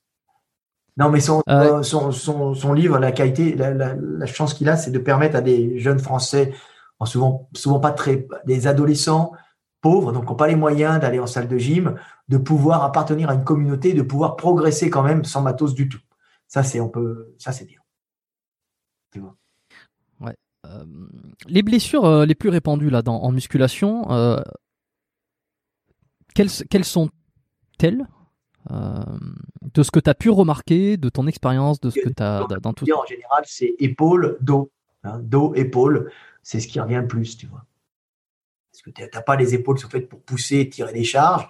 Les mecs, ils les bougent dans tous les sens, ils te les cassent parce que c'est quand même des, structures qui sont pas faites pour, euh, pour mettre de la charge dessus, tu vois. Et puis, tu as le dos, hein, parce que euh, le dos, on n'a pas terminé tout à fait notre évolution. Hein. Et euh, du coup, comme on vit plus longtemps, ben, et comme il y a énormément de contraintes mécaniques sur le bas du dos, c'est ça, c'est là où ça pète le plus. Alors en plus en muscu, si tu fais mal tes mouvements, si tu as une mauvaise génétique, eh ben, tu augmentes tes chances de te blesser. Donc en général en muscu, c'est simple, hein, c'est euh, épaule, dos. Après, évidemment, tu as des déchirures du pec, tu as des, euh, des problèmes au genou. Euh, mais bon, en muscu, on se blesse, on fait des arthroses au genou, mais on va, on n'a pas de choc. Hein comme dans les sports de combat ou les courses, tu vois, donc c'est quand même différent. En muscu, on se retrouve surtout avec hyper sollicitation de l'épaule, épaule et bas du dos. Ça, c'est ce qu'on rencontre le plus. Déchirure du pec, fréquent, biceps, euh, si on peut mettre le biceps dans le dos, puisque le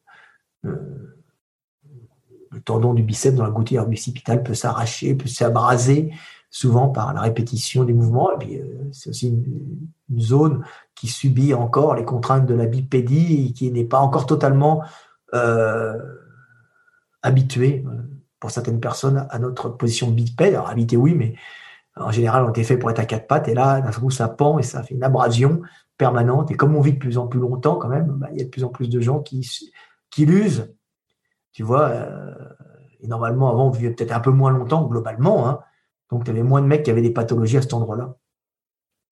Comment on se préserve à part, euh, à part les, les, éviter les mouvements qui sont pas. Mais ça encore, c'est déjà du travail, hein, de limiter les mouvements qui sont pas adaptés à sa morphologie. Les mouvements, les angles qui ne vont pas, euh, rééquilibrer euh, une posture d'épaule ou une posture de dos qui, qui est problématique, qui peut générer des, problèmes. Puis tu as, toute l'alimentation, tu vois, et puis après, tu as de l'entraînement pour, pour essayer de, de récupérer sur des blessures. Tu vois c'est l'entraînement pour te repositionner bien, euh, euh, te, refaire un peu, parce que quand même, même si l'os et les articulations, euh, même si c'est de l'os en partie, ça peut paraître solide et ça ne se remet pas.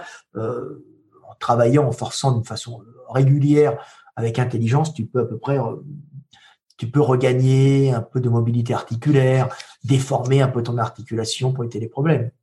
Tu vois T'en as eu toi des, blessures euh, aux épaules ou au dos? Qu'est-ce que tu as expérimenté personnellement en termes de blessures? J'ai eu, une rupture du biceps totale en cela.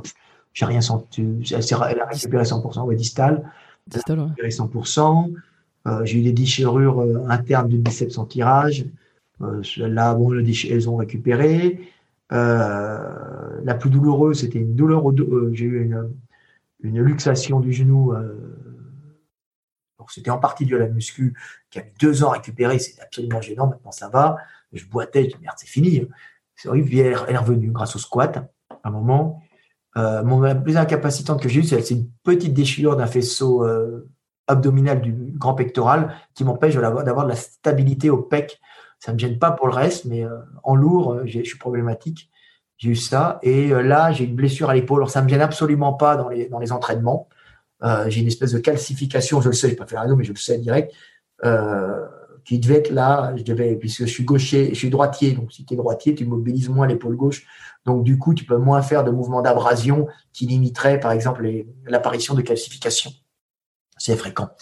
Donc, euh, et comme tu fais du coucher, ben, j'ai fait, une calcification visiblement arrière de, la cavité glénoïde donc qui me limite ma, ma rotation externe du, mmh, du Ce qui ne me gêne pas au coucher, hein, ce qui ne me gêne pas en traction, puisque je suis jamais dans des rotations externes comme ça, mais tu vois, j'ai quand même perdu 5 euh, à 6 degrés, tu vois. C'est gênant, tu vois. Donc euh, là, j'essaie de l'apprendre et c'est une qualification. Alors, j'arrive à regagner un peu, tu vois, en forçant euh, comme ça. Je, tu fais pas de kiné Je la fais tout seul, la kiné, tu vois. Je me bloque là, je me fais tirer le bras par derrière, je prends un poids, je laisse pendre pour essayer de, de, raboter la calcification. Mais un rabotage de calcification, tu ne fais pas en six mois. Hein. Tu as essayé les ondes de choc là-dessus? Euh, Non, j'ai pas essayé les ondes de choc, mais euh, faudrait peut-être. Alors, bon, ça va. Et puis d'un autre côté, bon, bah écoute, euh, c'est pas, pas, c'est pas si grave que ça. Je suis pas handicapant, c'est pour ça. C'est pas handicapant. Je veux dire, je, simplement pour dormir, ça me fait un peu mal, tu vois. Euh, ça a dû être euh, en partie lié déjà à la position de mon épaule, en plus l'épaule gauche, hein, donc c'est une épaule qui rabote moins, qui est plus, qui se sclérose plus vite, on va dire, euh, que la droite. Hein. Euh, oui, on est droitier, tu vois. Et tu peux avoir des problèmes à l'épaule droite, mais ce ne sera pas les mêmes. Et donc, bon, ben, j'arrive à peu près à récupérer. J'ai récupéré un peu. le problème, c'est que ça avait complètement euh, ça avait commencé à, me poser des problèmes sur le pec droit, puisque en étant, euh, en pouvant pas aller en arrière, tu vois, euh, comme ça, bah, j'avais le pec droit qui se, qui se, qui se raidissait. Voilà, qui se raidissait. Ouais, Donc tu risquais la blessure. Donc là, ça y est, j'ai plus de douleur au pec droit du tout. Je peux monter comme ça. J'ai pas trop mal, tu vois. Bon, ce que je fais, je fais des mouvements comme ça. Je me mets contre un, mur, je monte, et puis je fais descendre, tu fais un gros boudin sur le bras pour bien tirer en arrière, puis je force dessus, tu vois, clac, clac, clac, hop, ça passe, tu vois j'arrive à peu rectifier. Mais bon, peut-être des ongles de choc, il faut rajouter. Mais le problème de moi, je vais calculer plutôt sur les années pour voir si ça marche. Et ça marchera peut-être pas. J'ai récupéré du genou. Je connais la, biomé la mécanique, donc je sais à peu près ce qu'il faut faire. Puis je le ressens. Ok. Hmm. Ah, c'est pas pour ça que tu vieillis aussi, tu vois. Collagène. Collagène, j'imagine. collagène. T'avais défendu. Hein. Tu, tu, tu, défends depuis longtemps l'utilisation ah, collagène. si tu devais, s'il y avait un seul complément alimentaire à prendre, ça serait le hmm. collagène. C'est ça. Euh, ouais, ouais, ouais, non, je, suis assez d'accord. Attends, on va, on va revenir après sur, sur ça. Euh, juste, je suis curieux de reprendre euh, après la méthode de Lavier 2. Donc, ça fait un énorme carton en France, aux États-Unis, partout. Enfin, j'imagine que ça a été traduit dans plein de, plein de langues différentes. Avant que la méthode de Lavier 3 donc pour euh, pour euh, pour avancer, euh, il se passe parce que là je sais qu'il se passe plusieurs années. Qu'est-ce qui se passe entre la 2 et la 3 Est-ce que tu parfais tes connaissances? Est-ce que c'est à ce moment-là que tu commences à découvrir, enfin à découvrir, à être à être un peu moins dans le, la biomécanique du, du, corps, mais plus de l'esprit, si je puis, si je puis dire? Qu'est-ce qui se passe entre ces deux entre ces deux bouquins, entre de, de vie 2, de vie 3 De vie 2, de vie 3. Euh la méthode de la V3, ah, ouais, il, se passe que on avait, on a, moi, moi personnellement, j'avais, on a passé euh, quelques petits problèmes juridiques avec Gundil qui sont terminés maintenant. Euh, c'est ça, c'est le business à haut niveau. Hein. Donc, euh, ce qui nous a ralenti énormément avant de sortir la 3. On a eu un moment de, de flottement, si tu veux. Sur les droits des bouquins ou les... Sur les droits, sur la liberté d'écrire. donc, c'est ce qui s'est passé. Donc on avait fait celui pour les femmes. Euh, on a fait celui pour les femmes à un moment, en dehors de Vigo. Et après, bon, bah, il est repassé chez Vigo, en partie aux États-Unis. On, et on a eu des problèmes, euh, des problèmes de, de droit, d'exclusivité. Si tu veux, à la base, c'était des, combats juridiques parce que on avait une exclusivité et euh, on ne pouvait pas produire autant qu'on voulait. Donc, c'est bien d'avoir une exclusivité quand tu as quand même de la production. Donc, donc ça a été une longue bagarre euh, juridique, tu vois. Euh, c'était limite, alors c'est épuisant pour tout le monde parce qu'on n'en a rien gagné, personne n'a rien gagné, euh, sauf à la fin, bon, on a gagné notre liberté, donc ça va beaucoup mieux et on, continue à bosser avec Vigo. Et moi, je suis content parce que je, voulais, moi, je voulais arrêter un moment. Et l'avantage, c'est que je reprends maintenant avec, avec le fils Vigo, Frédéric, euh, avec qui, même Gundil, hein, avec qui vraiment on peut bosser de, façon agréable. T'as pas de limitation sur les pages, parce qu'on se battait aussi pour ça. Tu vois, on nous faisait chier sur les trucs. J'ai t'as bien l'impression que euh, tu pouvais plus rien faire. Je dis, attends, on était les numéros un mondiaux dans le domaine, on pouvait plus rien faire. Et bon, ça va, euh, la direction est partie changer. Et c'est resté en famille, mais euh, Frédéric Vigo est un, je dis Frédéric Vigo est un gars qui est bien. Vraiment, c'est un plaisir de travailler avec. Et la question que tout le monde se pose, c'est euh, le quatrième. Est-ce qu'il est dans les, starting blocks? Oui, lui, lui, il s'intéresse à ça, mais moi, je lui dis, euh, parce que moi, je fais les dessins, tout plein de dessins à faire. Moi, je lui dis, moi, ce qui m'intéresse, c'est les blessures. Je, je, mets souvent des. Moi, ce qui m'intéresse, c'est les blessures. Donc, moi, pour le moment, ce qui m'intéresse le plus, c'est de bosser sur les blessures. C'est que les, que les euh, dessins que tu fais ou tu fais d'autres choses sur les Non, non, je fais aussi des textes. En général, on discute des trucs ensemble. Je dis, tiens, il faut que tu oublies pas cette blessure. Tiens, il y a ça. Tiens, il faut, il faut, il faut parler de ci, il faut parler de ça, je donne des pistes et j'y tiens, eux, ils n'ont pas vu les chercheurs qui a ça. La principale cause, c'est ici. Alors, il va chercher, ah ouais, mais lui, là, tu as trouvé, ah bon, là, tu mets dedans, mais il y a une autre cause, c'est ça. Donc, on bosse comme ça, en général. Lui, il fait, il fait l'écriture et euh, moi, je fais les, euh, je dégrossis le bouquin, je fais les dessins et je lui dis, et je lui dis, tiens, travaille sur ce texte. Alors, lui, il va chercher aussi des trucs. Et je lui dis, il faut travailler sur ce truc, il faut travailler sur ça. Non, non, je pense que ça, c'est intéressant. Sur les blessures, tu vois, j'en ai traité plein. Tu vois, déjà de mon côté. Tu réponds quoi euh, à ceux qui disent que, hum, que la méthode de la vie 3 euh, est surtout réservée, alors déjà aux avancées, ça c'est écrit dessus hein, sur le livre je crois déjà, c'est écrit euh, méthode avancée, mais ceux qui disent que c'est un bouquin qui est plus orienté vers ceux qui utilisent des produits dopants. Je l'ai, enfin bon, je l'ai déjà entendu et que bah, que c'est plus adressé à eux quoi. Bah, je dirais que c'est pas tout à fait vrai parce que Gundil, c'est un mec justement qui ne prend pas de, produits dopants. Hein, et c'est un mec qui est comme moi, on est, c'est, un gars qui s'intéresse, qui se passionne euh, pour la progression naturelle, ce qui est très dur. Tu vois? Ce qui est extrêmement dur. Ce qui est extrêmement dur, en général, c'est extrêmement dur. La progression naturelle, c'est ce qui est le plus dur. Euh, puisque tu es confronté à la blessure, à la limitation de développement du bloc moteur. Euh, tu sais, c'est évident que euh, les mecs ouais moi je continue à progresser, il faut de la volonté. Je dis non, euh, tu continues à mettre de la charge, c'est tout. Euh, ta volonté elle va diminuer si tu ne cherches pas. Tu verras que bosser pour gagner ou pour se maintenir, c'est très dur. Alors que là, tu n'as qu'à augmenter la, charge. Je me souviens des, athlètes hongrois qui rigolaient quand euh, j'ai fréquenté, j'avais Power Mag. Je leur dis, mais quelle est ta technique euh, Les mecs, ils ont des super techniques, ils ont des super morphologies, euh, ils ont des programmations qui sont bonnes. et je leur disais, mais qu'est-ce qu'il faut pour, pour, dépasser, pour passer de 250 au. qu'est-ce que pour progresser en coucher, ben, je me souviens, c'était des, mecs des benchers qui avec qui je discutais de haut niveau. Le mec était à plus de 300, euh, sans maillot. Et euh, il me disait, c'est simple, qu'est-ce que tu fais pour atteindre son niveau? Et il me disait, il faut augmenter les doses de GH. ça a le mérite d'être clair. Si tu veux. Alors quand les mecs me disent, oui, il y a la technique. Oui, il y a, euh, il y a la, il y a la régularité dans l'entraînement. Oui, il y a la volonté. Mais à un certain niveau, tu sais bien que tu as la génétique, tu as tout. Il faut être régulier, il faut éviter de se blesser, et puis il faut augmenter les doses. Ça s'arrête là. Et qu'on ne me dise pas le contraire. Tu vois, c'est la différence. Surtout. The Rob, en parle très bien de ça, d'ailleurs. J'imagine que tu connais sa chaîne. Alors, The Rob, c'est, alors, il en a fait un peu un, business, business euh, bien sûr. honnête, hein, puisque c'est sa chaîne. Mais c'est un, de ceux que j'aime bien entendre parler de musculation puisqu'il l'explique, il, il, en parle avec sincérité. Donc, euh, oui. On lui passe le bonjour, euh, Rob. The Rob, j'aime bien The Rob. D'ailleurs, j'en ai, j'ai fait des compliments sur de The Rob. J'aime bien. C'est tout le temps la muscu dopée, tout ça, c'est son truc, il aime bien. Euh, alors, pas que, mais euh, c'est son truc quand même. Et euh, il en parle très bien. Oui, c'est, le dopage. Et, puis, et tous les risques du dopage. Moi, ça, ça me fait rire. Moi, j'ai de la volonté. Moi, j'ai dit, oui, tu as de la volonté. Alors, le problème, ce que je dis tout le temps, le problème du dopage, c'est pas le dopage en lui-même.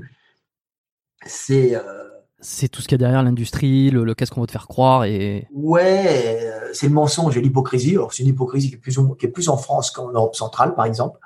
Euh, ici, vous savez pas, ah ouais, tu prends pas de produit est vachement fort, mais comprenez. Ah ouais, euh, super, ah ouais, mec, ça les performances que tu fais avec et sans produit, tu vois.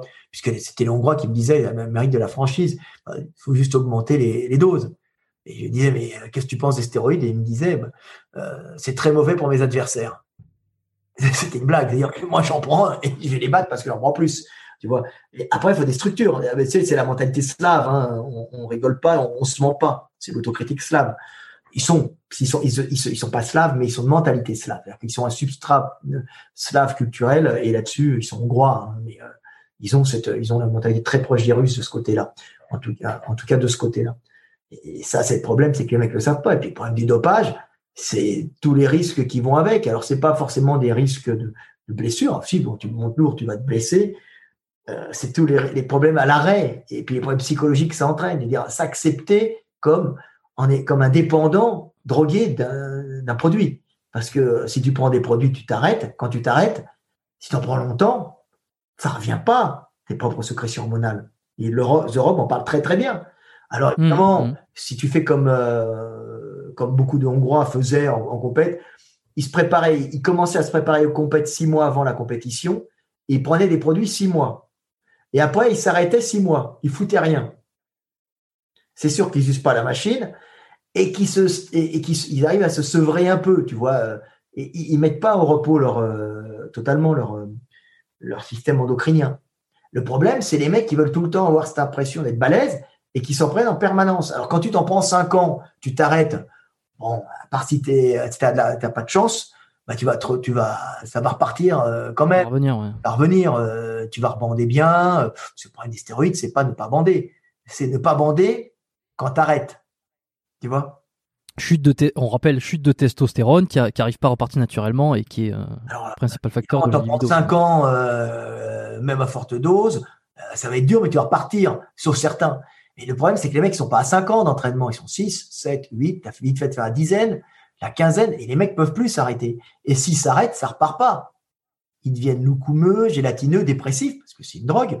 Ça fait de la dépendance. Et les mecs peuvent plus jamais s'arrêter. Tu vois, c'est moi, les stéroïdes, j'arrête quand je veux, mais là, je veux pas, parce que dès que je m'arrête, je suis dépressif. Non, mais c'est ça. Tu vois, il dort tout le temps, il a mal, et, les mecs n'osent pas, n'osent pas l'admettre. D'ici, le problème, c'est que tu rentres dans un cercle vicieux c'est pas pour ça que tu vas pas vivre longtemps, ou tu es dépendant.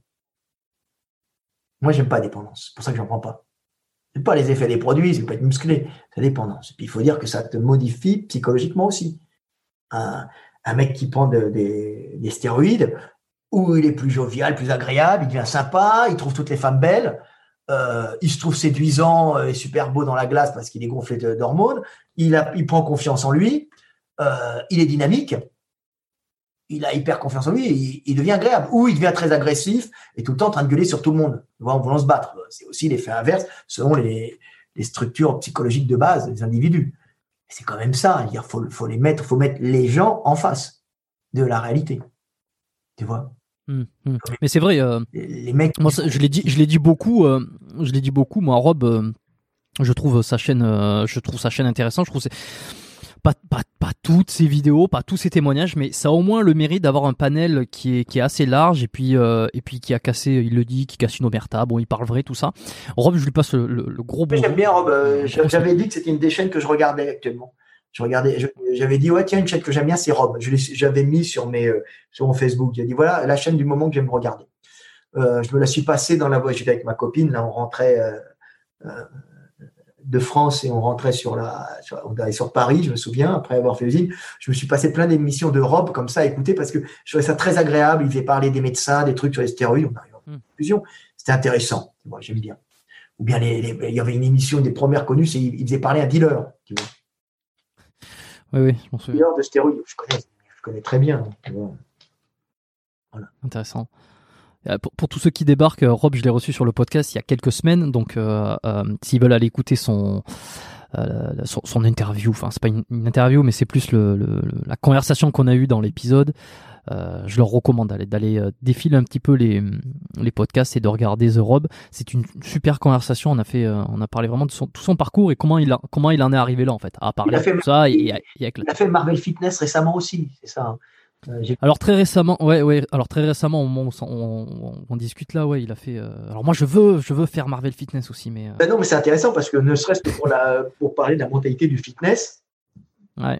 Moi, je voulais, j'avais interviewé. alors, moi, Marvel Fitness, j'aime, j'aime, j'aime pas ce qu'il fait. J'aime pas, pas critiquer les garçons parce que j'ai pas de, de, haine contre lui. il m'a jamais emmerdé. Mais euh, le problème, c'est qu'il vivait sur la polémique. Tu comprends? Alors, c'est pas les attaques, il attaquait tout. Il attaquait. C'est vrai que des fois, il y a des trucs à dénoncer, mais bon, c'est vrai que quand tu vois la, chaîne de cette. Comment s'appelle la fille euh, euh, Aline. Comment? Aline. Aline Dessine, c'est ça? Mmh, Aline Dessine, et puis l'autre, le, petit asiatique, là. Tristan, ouais. Et le Tristan, euh, il dit écoute, même si tu les trouves nuls, et je dis pas, je vais pas dire que c'est formidable, c'est des trucs de gamin. Tu vois, ouais, je fais ci, je fais ça. Puis après, il a, euh, Tristan, il a fait un truc qui était plus euh, un truc à la Thibaut Inchep. Je fais ci, je fais ça. Tu vois, c'est une façon de, c'est un business de, divertissement pour les gamins. Je dis oui, c'est vrai que c'est un peu ridicule. Oui, je suis malheureux. Ah, bon. Tu vas pas regarder, tu vas pas en faire des. Mais il avait, il avait transformé sa, chaîne parce qu'il y avait un besoin de de polémique. Il y a des gens qui sont comme ça, en espèce de truc où ils critiquent euh, tout et n'importe quoi. C'est pas, moi je trouve c'est pas lui qui est vraiment attaqué. C'est vrai qu'après ils l'ont attaqué d'une façon, c'est pas, n'est pas totalement le, fautif. Le fautif c'est le système quand même et tous les mecs qui s'excitaient sur les attaques qu'on faisait entre youtubeurs. Je dis les mecs c'est nul. Je, regardais pas moi, c'est pas possible. C'est pas pour ça que c'est mauvais. Je quand il faisait des critiques, quand il, quand il faisait des, il expliquait à lui le physique, lui ci, lui ça. Rob s'en est un peu inspiré aussi, tu vois. Les charges, c'est marrant, tu vois. Mais des fois, ça porte à confusion. Tu vois, quand il dit que Gundil est chargé, il a un physique, il dit non, Gundil ne prend rien. Je le connais depuis qu'il a 20 ans. Et il vit, il dort au milieu des machines. Il passe sa vie entre les pots de protéines à bouffer euh, ces trucs. Sa vie, c'est du matin au soir la muscu. C'est un dingue. Il va finir immortel, quoi. Quoi? Il va finir immortel. Voilà, non, mais non, il va mourir, euh, il va mourir d'un arrêt cardiaque, euh, ou il va mourir, il va tomber une de ses machines un jour, quand il aura 80 ans, on l'entombe à mort, comme Texier, c'est une espèce, tu vois, euh, c'est Gundil. Tu vois, c'est, mais oh, c'est peut-être que des jugements comme ça, c'est un peu con, tu vois, c'est, mais ça mérite pas la, prison, si tu veux. C'était pas, il se trouve que moi, j'avais, je savais même pas ce qui se passait, puis je dis, tiens, tiens, j'ai un pote, trouve que mon avocat, c'était l'avocat de la partie adverse.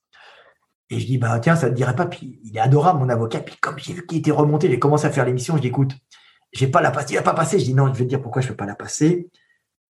Il en a pris plein la gueule. Il a fait de la prison. Moi, objectivement, je trouve qu'il la méritait pas parce que c'est minable. Je veux dire, à la rigueur, qu'on lui interdise de faire des vidéos, euh, mais tu mets pas en prison un mec pour ça. Je euh, et je vais pas lui je vais pas remettre une couche, je veux pas gagner de l'argent là-dessus. Tu vois, je veux pas, d'argent, mais de la notoriété là-dessus. Donc, j'ai pas passé la vidéo. Mon pote, dit, pourquoi? J'écoute, il en a pris trop dans la gueule, je peux plus. Tu vois.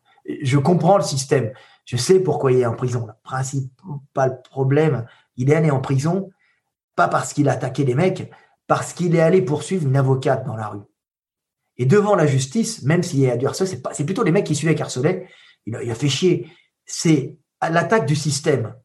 Tu peux pas te permettre d'aller faire de l'intimidation. Même lui, si lui, il ne voyait pas comme une intimidation sur une avocate. Ça lui a été, c'est-à-dire qu'à ce moment-là, tu autorises la mafia à aller faire de l'intimidation sur un avocat de la partie admette qui défend euh, des gens qui sont menacés par la mafia. Alors lui, il n'est pas la mafia. Mais ça veut dire qu'il met un coup, de, pied qui peut déstabiliser dangereusement les défis judiciaires qui est déjà à moitié corrompu. Mais là, il pète le bon côté. Tu vois. Et c'est pour ça que les mecs, ils l'ont, attaqué là-dessus. Ils l'ont attaqué pas sur le fitness, pas sur le sur le fait d'être allé voir l'avocate. Ça se fait pas. Tu peux pas le faire. Tu vois mais ça méritait pas la prison. Mais ils ont voulu mettre un coup de semonce, tu vois, pour dire maintenant, on arrête sur YouTube, parce que YouTube laisse passer tout et n'importe quoi. Tu vois, c'est vrai. Ils ont une politique, euh, une politique qui laisse passer tout, sauf si t'es Big si t'es les grosses puissances euh, mondiales, tu vois. Mais les indépendants, ils laissent. Euh, et c'est ce qui est arrivé au pauvre Marvel. C'est-à-dire qu'il a été au mauvais endroit au mauvais moment. Tu vois, il méritait pas la prison. Donc, si son émission, j'ai la regardée, c'était très intéressant parce que ça parlait pas du fitness, mais ça parlait du milieu euh, des youtubeurs, tu vois. Et tu as vu les vidéos, euh, je les trouve très intéressantes, celles de, Stéphane Edouard, euh, qui, qui, je sais pas si tu connais, lui en tout cas il te connaît, euh, puisqu'il te mentionne, il t'a déjà mentionné, Stéphane Edouard, euh, qui avait fait des vidéos sur, euh, sur Marvel justement, qui avait pris la parole, qui avait attendu un petit peu pour se faire le, une idée. Euh, je dis pas que son, son avis est le plus objectif, mais je trouve qu'il a porté quand même pas mal de, de, de, propos intéressants. C'est ce que je disais, c'est sûr que quand tu vois Aline Dessine, qui était malheureuse, qui, était, qui a fait en dépression, mais quand tu vois sa vidéo qu'elle a montée avec la petite musique derrière et tous les trucs, c'est du travail de pro. C'est bien fait. Non, mais c'est du travail de pro. C'est-à-dire que derrière, tu as toute une équipe qui bosse pour démonter Marvel qui est tout seul. Alors, ok, Marvel a, peut-être euh, exagéré. Moi, je trouve que il a, mais il a, il a, repris un système qui était chez America. Il n'a pas inventé hein, euh, de, de, se faire de l'argent sur le buzz. Euh, c'est tirer les gens vers le bas aussi. C'est vrai qu'au début, sa chaîne était bien. Il a arrêté un peu là, tu vois. Euh, c'est faire de l'argent sur la polémique. Mais il n'est pas le seul à le faire. Tous les mecs, ils en font. Regarde Zemmour. Il commence par dénoncer des trucs bien. Il finit par avoir des musulmans partout. Tu vois. Et, c'est son gagne-pain. La Nouvelle-France, tout ça, machin. C'est dommage parce que oui, il y a des trucs à dénoncer. Mais il faut pas que ça devienne, euh, j'irais Soral, j'irais tout le monde. Euh, tous les mecs sont comme ça. Il y a, euh, à droite, à gauche, c'est la même chose. Hein. La polémique devient business et à ce moment-là, les gens, comme ils n'ont pas de vie, comme ils sont malheureux, ils vont euh, gueuler et, euh, euh, hurler contre des inconnus du net qui se font des guerres débiles, tu vois, ou contre un ennemi qu'on leur présente, plus ou moins fictif, hein, parce que il y a, des, trucs qui sont dangereux aussi, tu vois. Mais en fin de compte, c'est pas pour vraiment dénoncer des choses, c'est pour gagner, de la notoriété et éventuellement de l'argent derrière. Et ça, c'est pas bien. Et c'est pas c'est pas que Marvel, c'est l'ensemble, tu vois. Mais lui, il a pris. Alors que, bon, c'est vrai que. Bah, il a pris, euh, c'est sûr qu'il a pris. C'est sûr que là, maintenant, bon, il est un peu, il est un peu bridé. Euh. Ah, il est bridé, il peut plus rien dire. Tu vois, euh, c'est évident. mais Marvel, tu sais, je vais te dire un truc. Il y a, y a des, des, trucs beaucoup plus, durs. On peut te faire disparaître ta chaîne d'un coup. quand tu es un inconnu, tu peux dire du mal des gens, ça, tu vas pas disparaître comme ça sur YouTube. Je veux dire, lui, lui il se drogue. Moi, j'en ai. Il me disait, euh, ouais, Delavier prend des stéroïdes par. Je prends pas de stéroïdes. Euh, Delavier, il est dépressif. Euh, Delavier, euh, c'est un pauvre type. Delavier, il s'est pas dessiné. Je dis, mais les mecs, j'ai des chaînes là-dessus. Il n'y en a pas qu'un, il y en a plusieurs. Tu peux rien leur dire. YouTube va pas va pas t'arrêter. Ils s'en foutent. Ils vivent aussi là-dessus. Je, je, vois de qui tu parles. Enfin, il y en a, non, il y en a plusieurs. C'est un ensemble. Il y en a plusieurs? Ouais, il y en a plusieurs. J'en ai. Là, j'en avais récemment. J'en avais un qui faisait ça aussi, un autre. Il y en a, j'en ai eu plein. Le problème, c'est que tu vois, moi, quand je fais une, vidéo qui dénonce la mise en esclavage des travailleurs détachés roumains dans les abattoirs de France et d'Allemagne, qui est une réalité. J'ai croisé sur les routes. Hein. Les mecs, ils dorment à 10 dans des, euh, dans des appartements. Ils, sont, ils, ils, ils touchent le, SMIC, tu vois, donc le, minimum syndical. Ils travaillent à fond dans des abattoirs où le Covid euh, se développe à fond, puisqu'il y a un taux d'hygrométrie pour, que la viande euh, ne, perde pas en kilos, tu vois, et une température, c'est 5-6 degrés, tu vois, pour éviter la putréfaction, qui est optimale pour le, le Covid. Donc les mecs, ils sont tous contaminés. Mais comme c'est des jeunes euh, en forme qui viennent, ils meurent pas. Mais ça devient des clusters. Des clusters, comme ils disent, tu vois. Et donc, tu te trouves avec des bombes à cause de ce système qui exploite les travailleurs euh, détachés roumains. Je le dénonce, mais sans vouloir attaquer. Euh, non, je dénonce ce système fait par l'Allemagne, la France, c'est-à-dire qu'on laisse. Mais les gens ont besoin de bouffer aussi. Tu vois, mais c'est des systèmes européens qui sont pervertis. 1h35, ma vidéo, elle a duré, avec avertissement. 1h35. Tu vois? Tu dis euh, enculé de juif, tout ça, ta vidéo, elle va mettre un mois avant d'être un, mois avant d'être de, sauter, tu vois. Tu vois, il y a des priorités. Tu dis d'un mec qui se drogue, un inconnu, il se drogue, euh, il a une vie de merde, c'est un pauvre type, tu vois, il se drogue, c'est quand même grave de dire qu'il y a quelqu'un de drogue, surtout quand il ne drogue pas. Ta vidéo, elle saute pas. Quand tu touches l'agroalimentaire européen, derrière, tu as des lobbies qui t'attaquent et qui te font sauter ta vidéo comme ça. Et là, tu vois qu'il y a des puissances. Tu vois À ne pas dénoncer. Alors, je comprends que les mecs te bloquent parce que ah, tu dénonces ça, mais les gens ont besoin de bouffer.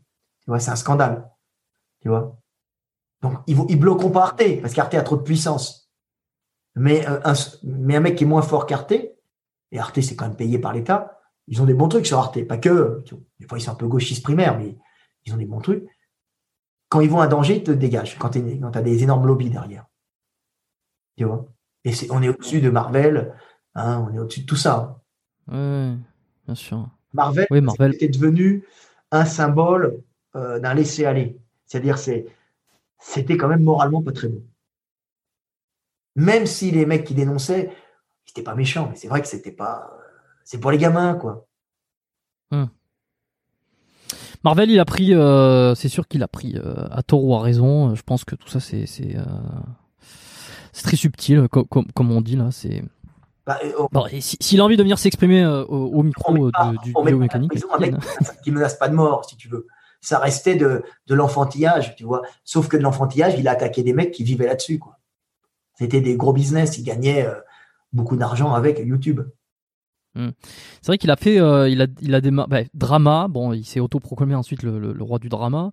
Euh, il dénonçait, mais ce qui est bien aussi parce que moi, je t'ai souvent vu euh, le sur ce qu'il dénonce en tout cas, sur les vérités qu'il dit. Ça a été un gars qui a, bah, ça, lui a coûté, hein, mais ça a été un gars qui n'a pas eu peur de dire ce que beaucoup pensaient tout bas et, et qui n'osait pas dire pour pas froisser les gens. lui, quand quand il s'agissait de dire, il disait quoi. Euh, là, je parle de, la polémique.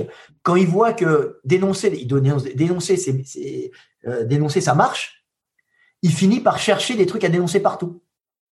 Tu vois? Je veux dire, euh, dénoncer des mecs qui disent sont naturels et qui sont shootés, c'est évident. Bon, tu le vois, tout ça. Mais après, dire, bon, une chaîne, limite une chaîne d'ado, quoi, tu vois, une chaîne d'ado, une, une, ou une chaîne de fifi Bon, ben, c'est des chaînes de fifi, tu vas pas, t'as, quel âge 27, 28, 30 ans C'est bon, t'arrêtes, tu vois. Il, il, a, jamais dit des, choses sur toi d'ailleurs? Je suis curieux. Non, non, non, non, non. Non, non, je crois que je regardais ses vidéos, il n'y a jamais eu d'attaque sur. Euh, non, pourquoi tu réponds pas à machin? J'écoute parce que je suis pas, je suis papa, j'ai pas envie d'avoir de problème. Euh, c'est-à-dire de problème, j'ai pas envie de terminer en prison. Donc on va éviter euh, les problèmes graves. Moi, j'ai tout le temps dit, les gens ne comprennent pas. Euh, c'est pas les autres qui sont un problème euh, pour moi, c'est moi qui vais être un problème pour les autres. Donc, les autres, je peux m'en débarrasser très facilement. J'ai aucune inhibition. Le problème, c'est que tu n'affrontes pas l'État. L'État, c'est un rouleau compresseur qui te qui t'écrase. Tu vois? Mais par exemple, quand on dit des choses sur toi, euh, là tu l'as dit tout à l'heure que tu savais pas dessiner, que tu euh, que tu prenais des stéroïdes, tout ça. Qu'est-ce que t'as pas envie de réagir? Attends, s'il y, a un mec euh, qui vient dire il sait pas dessiner, il décalque, qu'est-ce que tu veux je suis le numéro un mondial. Je vais pas aller quelque part et dire non, mais je vous promets, je sais dessiner, je ne décale pas. Je j'ai pas à me justifier. Tu vois, c'est un mec qui vient qui dit il est pédophile. Je vais pas faire une vidéo pour dire je suis pas pédophile. J'ai même pas à répondre, si tu veux. Tu comprends? Dans ce cas-là, le mec, oui, il a fait. J'ai même pas à répondre. Je m'abaisse pas à ce niveau-là. Tu vois? Les mecs, ils inventent. Après, le problème sur Internet, c'est que les mecs, ils vont faire, ils veulent faire de la vue sur le conflit. Tu vois? Le meilleur des trucs, c'est que tu les laisses. Tu vois, je vais pas m'abaisser un, un petit mec qui vient dire il prend des stéroïdes. Non, je vous promets, je ne prends pas de stéroïdes. Qu'est-ce que je te dis? J'en ai rien à foutre. Pas faire une vidéo pour dire je ne prends pas de stéroïdes, j'en prends pas. Tu vois? T'en as jamais pris? J'en ai pris un moment, j'en ai pris, j'ai calculé, j'en ai pris deux ans. J'en ai pris deux, ans, ok. J'en ai pris deux ans de 23 à 25 et demi. Tu calcules, 23 à 25 et demi. Donc de, j'ai calculé, je pensais qu'il avait pris plus longtemps, mais j'en ai pris deux ans. C'était comment? C'est, tu passes de 150 euh, kilos au coucher, je dis même à 160, mais bon, un beau 150 à 150 par 10 en 6 semaines. Tu prends, tu prends 9 répétitions. Ah oui, euh, attendez les mecs, euh, et l'entraînement, euh, c'est l'entraînement cool, les stéroïdes.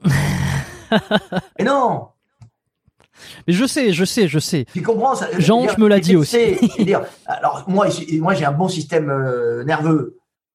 Et quand tu passes de une fois 150 à 10 fois, à, à, à 10 fois 150, Bon, allez, en forme, j'arrivais à taper des fois, mais j'étais junior.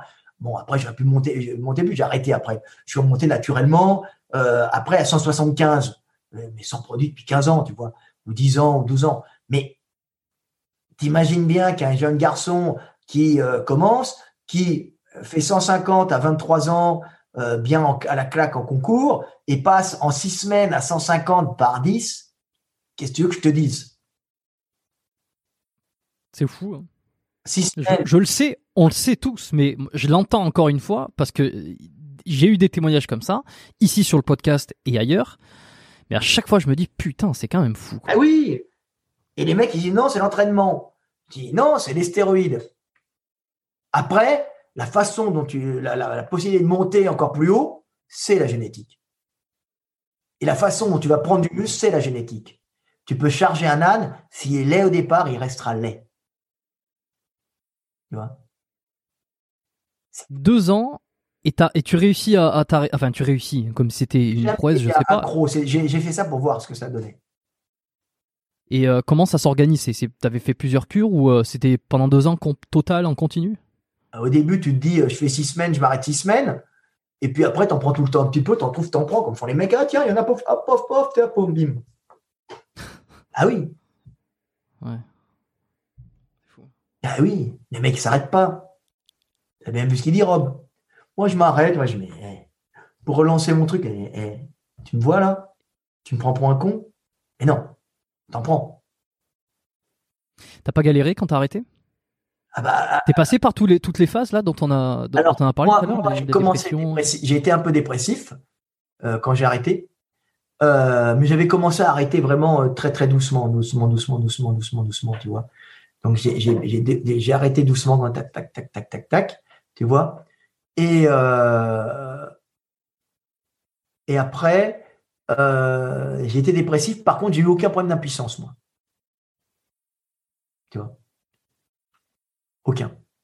Par contre, euh, je devais avoir, ça, se trouve, j'avais des problèmes de stérilité puisque, tu sais, tu finis par avoir un, un sperme translucide. Donc, si tu as un sperme translucide, c'est que t'as pas de, t'as plus, t'as, plus de, tu génères plus de, de comment ça s'appelle? Spermatozoïdes. Spermatozoïdes. Mais bon, ça va Ok, donc translucide, c'est parce que c'est les. Après. C'est le, liquide. Voilà. C'est le. Attends, juste pour être certain, euh, c'est parce que là, j'en ai jamais parlé. Et puis, euh, séminal. je suis curieux. Liquide séminal. Voilà, ils continuent à avoir du liquide séminal, mais euh, ils. Mais il y a plus de spermatozoïdes.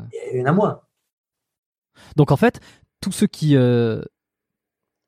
tous ceux qui arrêtent, euh, ils ont, ils ont ça alors. Enfin, ils, enfin pas tous, mais euh, une grande majorité. Ceux qui en prennent, quand ils arrêtent, ça peut revenir. Ouais, mais la, la période où ils sont en, bah oui, où le corps n'arrive pas à en permanence. Euh, bon, après, il suffit d'avoir un bon spermatozoïde et c'est bon. Hein, n'as pas besoin d'en faire des, d'en avoir autant qu'avant. Ça, c'est intéressant. Oui, tu congèles. ou tu congèles. Prendre pas de risque. Alors moi, j'ai pas eu l'impuissance. Je sais qu'il y en a qui ont de l'impuissance, j'en connais. J'en connais, quand ils arrêtent, ils montent plus. Ils sont obligés d'en prendre tout le temps. Ils ont leur copine qui est à côté, ils la regardent. Bon. Et quand tu arrives sur. Euh, parce que là, bon. pas jusqu'à changer la, euh, les, euh, la façon de penser. La façon de penser, même la, sexualité. Il y en a qui, qui sous l'effet des estrogènes, qui avaient peut-être une base, se féminisent et même peuvent des fois dévier vers une, une attirance sexuelle qui n'était plus la leur au départ. Attends, là, faut que tu m'expliques ça. Euh, parce que la testo se transforme en oestrogène. Voilà.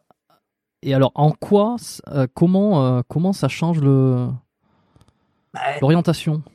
les, mecs se sentent plus sensibles, ont plus envie d'être désirés que de désirer. Tu vois Et comme, comme les, les stéroïdes, tu as vu les mecs se regardent dans la glace, ils ont déjà un petit problème que des fois à la base. Bah, bah tous les pratiquants de muscu, je pense, le, euh, fait, déjà un problème. Le fait de se sentir désiré par quelqu'un qui n'est pas forcément de, l'autre sexe, les femmes, elles désirent pas, en général, elles aiment être désirées, bah, fait que euh, tu te laisses des fois tenter par euh, le, sexe opposé, non pas le sexe opposé, ton propre sexe, le même sexe. Et, et tu finis par trouver des plaisirs dans des fois des Histoire vécue? Non, moi non. Non, non, moi je suis un pur hétéro, mais j'en ai vu. J'en ai vu glisser doucement. Est-ce que c'est, tu penses, vraiment dû aux stéroïdes euh, bah, Il y, a une base, bien sûr, mais ça aide. Ça féminise les gens. C'est-à-dire que l'excès de testo est aromatisé et ça les féminise. C'est-à-dire qu'ils écoutent de la musique romantique, euh, ils ont pleuré, euh, ils vont un bébé, mais de là, de là, dans les bras. Bah attends, ça joue énormément. Mais de là à changer de, goût. Moi, j'avais des potes euh, qui, chargeaient à fond, ils rigolaient, je leur disais ça. Et ils me disaient, c'est exactement ça. Regardez Gladiateur, la dernière fois, ils étaient, ils étaient en descente de cure, dépressifs et tout. Et euh, on regardait Gladiateur, on pleurait, on était tous les deux à pleurer, en train de regarder Gladiateur dans notre canapé. En mangeant, je ah, c'est horrible.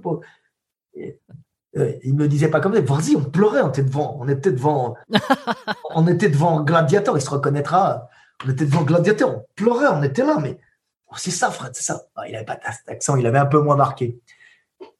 Mais euh, c'est ça, quoi.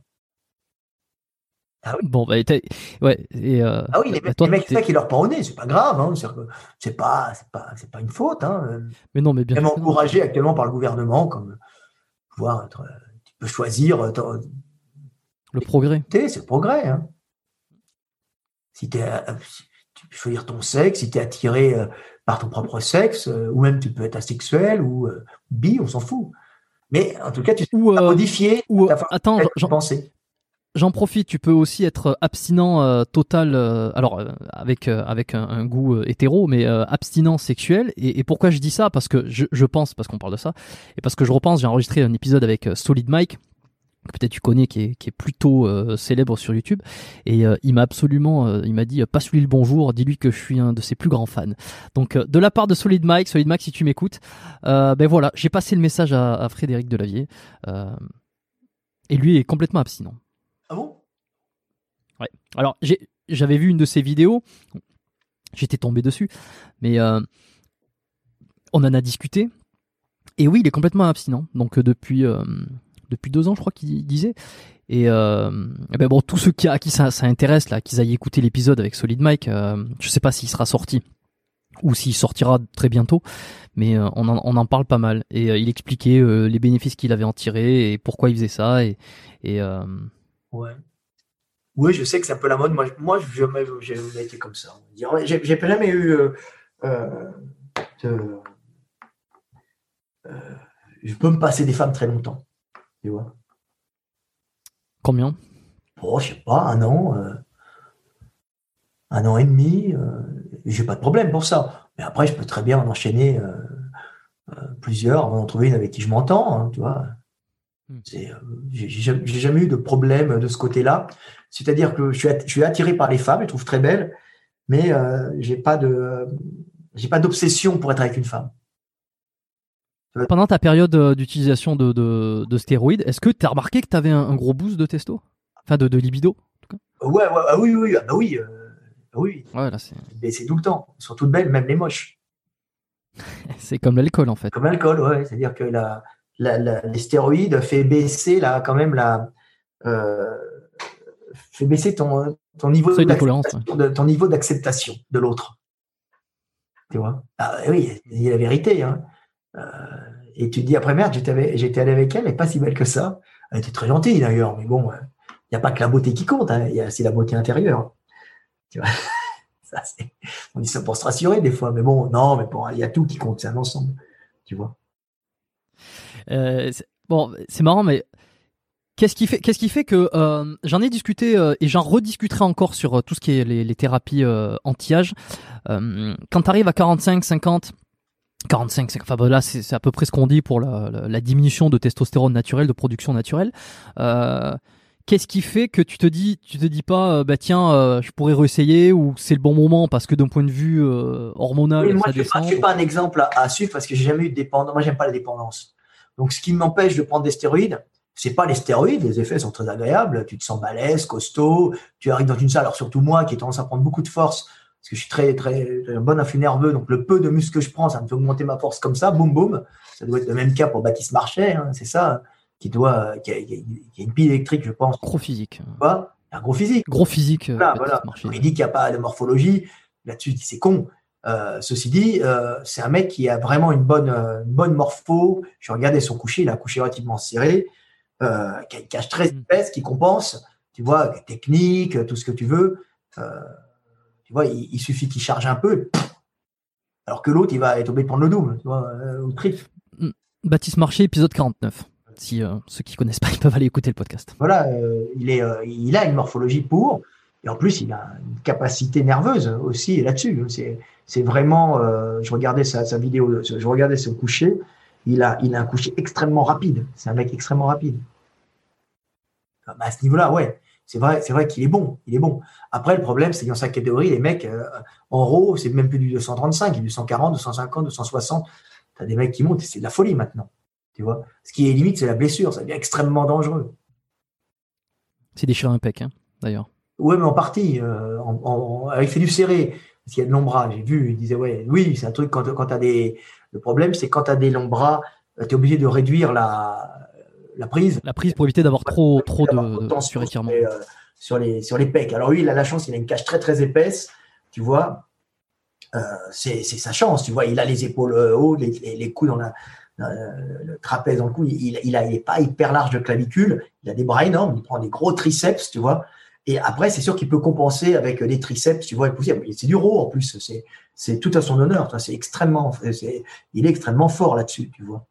Le problème, c'est que pour monter, c'est pas la technique, c'est-à-dire faut charger, faut manger et charger. Si tu manges, tu augmentes en poids, tu vois, et tu charges. Pom, pom, pom. C'est ce que me disaient euh, les, mes, les mecs. hein. Le, gars, je vais pas le citer parce que je cite pas les mecs. Le mec, il était à 300 euros. Il me disait, je dis, mais comment on fait pour être aussi fort que Kochi? Euh, Tu vois? Euh, Kochi qui avait été champion d'Europe, champion du monde à l'époque, le mec il était 150 kilos, un monstre.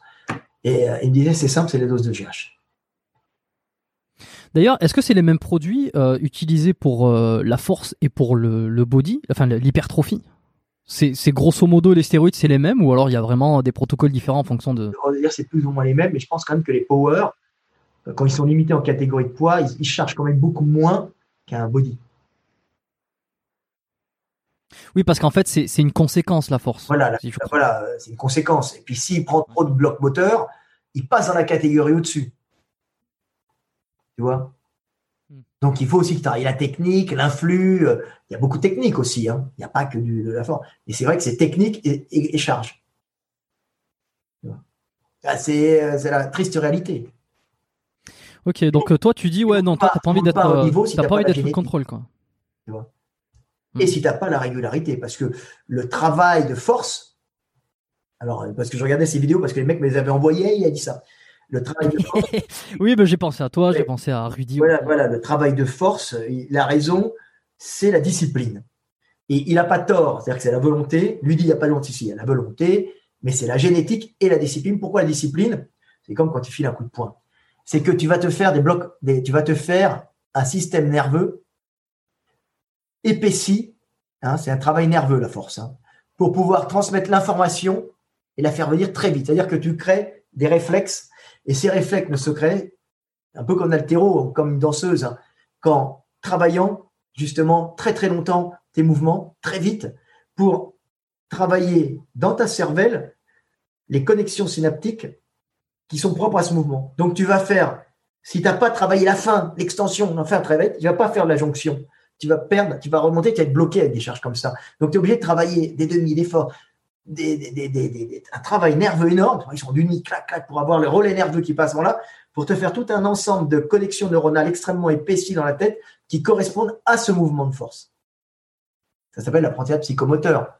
En réalité, ce sont des autoroutes de, synapses, de, de, synapses, de, connexions neuronales, avec leurs synapses au bout, que tu as générées par ton entraînement, tu vois, pour pouvoir monopoliser d'un coup tout un ensemble de fibres musculaires dans un même mouvement, dans, une même rectitude.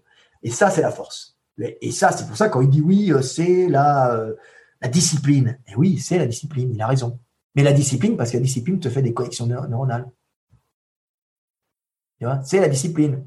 Euh, pareil, un mec du GIGN, quand il va, truc, il se fait des connexions neuronales correspondant à des mouvements, tu vois. Pom, pom, pom. Pom, pom, pom. Pourquoi? Parce que s'il est en face d'un terroriste, s'il perd une seconde, il est mort. Donc il a intérêt de ne plus penser le mouvement et de l'avoir directement en automatisme. Ce qui se fait énormément aussi en Krav Maga, d'ailleurs, j'en avais discuté, euh, c'est ça, c'est qu'on on, développe les automatismes sur des attaques euh, extrêmement euh, pratiques. Quoi. Voilà, voilà, je regarde mon petit chat, il a comment il développe ses automatismes. c'est intéressant. Hmm. moi, tu me vois travailler, je travaille les automatismes. Les mecs, ils ne savent pas, mais je travaille tous les jours quasiment des automatismes qui font que si jamais je suis agressé, j'ai deux automatismes qui sortent. Un, pour limiter le mec. Deux, si je vois que c'est fini, pour l'éliminer. Coup de pied aux couilles. Non. Même pas. Qu'est-ce que tu fais? Quoi? Tu, fais quoi? Je parle pas. Il va en parler. C'est dommage. On est personne non, parce que, euh, que, ça tombe sur un mec bien, c'est bien. Maintenant, imagine qu'un mauvais garçon écoute ce que je dis. On peut le faire qu'à des initiés. C'est-à-dire que des gens qui, moralement, euh, sont corrects et font passer le bien du groupe avant celui de l'individu. Et sur tes podcasts, il y a des mecs que je ne connais pas.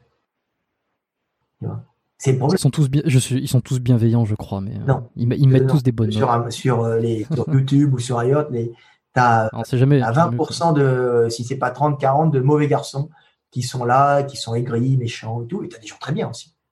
Et tu vois bien. Comment, comment, alors, sans les dire, euh, comment tu les travailles les automatismes? Tu les fais genre tous les jours, tu répètes le geste? Tous les jours, tu répètes le geste. Pour que ça sorte en automatique à des distances différentes. Est-ce que tu as peur d'être agressé par rapport à ton notoriété? Non. Non, non, non, non, non, parce que je sais que euh, tu as 99,999% de chances que les mecs ne passent pas à l'action. Euh, c'est très rare les gens qui passent à l'action. Non, non, euh, il part. Le problème, c'est qu'il suffit d'une fois, quoi. Quoi? Le problème, c'est qu'il suffit d'une fois euh, mal, mal intentionné, une seule fois, des fois. Hein. Bah, oui, mais bon, c'est ce que je me suis dit euh, tout le temps quand j'habitais seul en forêt. les gens, ils avaient peur. Je dis, mais dis-toi que le mec qui viendra me voir, je suis sûrement plus dangereux que lui. Parce que, Parce que tout à l'heure, tu me disais justement que le fait que tu ne sois pas bagarreur fait de toi quelqu'un de dangereux. Non, ce qu'il y a, c'est que moi, j'ai zéro inhibition en stress. Ok, donc pour faire simple, tu peux aller jusqu'au bout, quoi. J'ai aucun problème. Et sans ordre. Ce qui est extrêmement rare. Ce que les mecs ne savent pas, c'est que passer à l'action sans ordre, il y en a très peu qui sont capables de le faire. C'était tout le travail des, euh, des nazis, euh, de former des individus capables de donner des ordres de tuer, d'éliminer eux-mêmes. Dire obéir à un ordre de tuer, c'est facile tu mets ta conscience de côté, c'est pas toi, c'est l'autre. Passer à l'action, c'est quelque chose que très peu d'humains euh, sont capables de faire parce qu'ils sont dans un, heureusement, on est, on est sélectionné pour être dans un cadre hiérarchique où si tout le monde passait à l'action, c'est très, très, très dangereux, ce qu'on appelle les psychopathes. Heureusement qu'il y a la connaissance du bien et du mal qui empêche une partie des individus de passer à l'action. Mais le fait d'être désinhibé totalement, quand je dis désinhibé totalement, vous êtes capable de passer à l'action. Heureusement que je raisonne, tu vois, Des gens sont paresseux, n'osent pas agir, tout ça. C'est dans une certaine situation, moi, je passe à l'action. Si tu sens que ta vie est en danger. Quand je sens que ma vie est allongée, j'ai. Mais c'est du, c'est du, du, self, enfin pas self-défense, mais, c'est de la. Je connais, je me suis vu agir, je suis froid et, et j'ai un autre homme qui rentre, hein, je suis froid et méticuleux. c'est flippant. Oui, c'est flippant. Parce que dis c'est moi, oui, c'est toi. Mais c'est de la génétique. Mais, comment tu alors je, comment tu sais ça? Parce que euh, tu as été confronté, euh, tu ah, comment tu peux te connaître aussi loin dans, cet extrême? J'ai un mytho, euh, sauf que je l'ai vécu plusieurs fois. Tu vois? T'as vécu une agression où tu savais que tu pouvais aller au, bout? Ah non, j'ai vécu plusieurs agressions. T'es pas en train de dire que te, non, je, des De toute façon, je, ne dirais, comme disait non, mais évidemment. je ne pourrais même pas le dire, tu vois. Non, euh, Dieu merci, j'ai tué personne. Et, Et quand tu en es rendu compte de ça Mais c'est Dieu merci, j'ai tué personne, parce que ma connaissance du corps humain fait que je sais frapper où il n'y a pas d'organe vital et en élimitant le mec. Donc Dieu merci, je sais le faire. Et c'est beaucoup plus facile d'ailleurs. C'est beaucoup plus incapacitant pour l'individu d'être frappé dans un, dans un point non vital qui le met, qui le met hors d'état de nuire tout de suite, que de le frapper dans un point vital, tu vois, où il va être sûr de, où tu es sûr de le tuer, mais où il va mettre trois minutes à mourir, ce qui le rend dangereux sur trois minutes. Pour toi. C'est des trucs que les mecs connaissent pas. Parce que le problème, c'est que les points vitaux, ils sont bien protégés. Ça sera pas dans la méthode de la vieille 4 Non, n'en parle pas de ça. Marrant, savoir. Mais je suis anatomiste. Est-ce que si je est-ce que anatomiste, ça te donne une force sur le sur ton adversaire. C'est les mecs ne le savent pas. Si je demande à Frank Ropers, je pense que, je pense que Frank Ropers est, un marchand de soupe, mais Frank, Ropers le connaît. un marchand de soupe. Ouais, un marchand de tapis, quoi. Tu vois, c'est il vend son truc. Mais euh, quand il parle de, combat, euh, à la base, ses vidéos, c'est dans les meilleurs. Pas après, quand il vend ses trucs. Hmm. Dans ses vidéos de base. Euh, sur le, le Penchak. Hein. Penchak et Self, il, est très fort. Bah, évidemment, après, euh, il va vendre sa soupe. C'est comme les faiseurs, c'est comme les faiseurs, c'est comme les, polémistes. Le problème des polémistes, c'est qu'au début, ils sont excellents et à la fin, ils deviennent polémistes. T'as pas peur de devenir polémiste? Ah, mais non, moi, mais non, mais moi j'ai une manne. Tu as le? Une manne. C'est quoi? C'est-à-dire que j'ai de l'argent qui me tombe du ciel par un travail que j'ai fait méticuleux. Donc j'ai pas besoin pour exister d'être polémiste. Moi, j'ai un salaire qui me tombe tous les ans euh, et qui vient du monde entier. Mais est-ce que tu penses que certains polémistes le font pas forcément pour l'argent, mais pour euh, la postérité, pour euh, la gloire, pour une certaine reconnaissance? On, dérive un peu, mais je trouve ça intéressant. C'est le problème, c'est qu'ils font pour la reconnaissance et pour ce sentiment très humain d'oublier la mort quand tu es adulé. Tu as l'impression de venir sur Terre et à ce moment-là, de ne pas être venu sur Terre pour rien. C'est-à-dire de ne pas repartir dans le néant, de ne pas mourir sans avoir eu une grande chose, d'avoir été élu, élu de Dieu.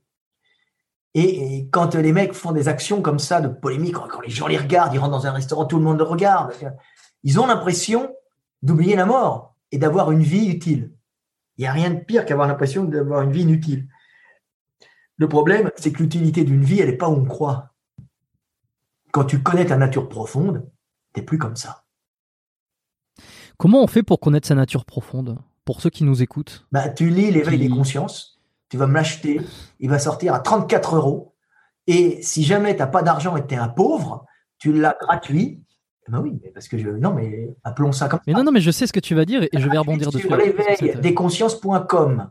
Évidemment, il n'est pas en papier tout ça parce que euh, je n'ai pas donné des, livres à tout le monde. Après, je vais plus pouvoir nourrir ma famille.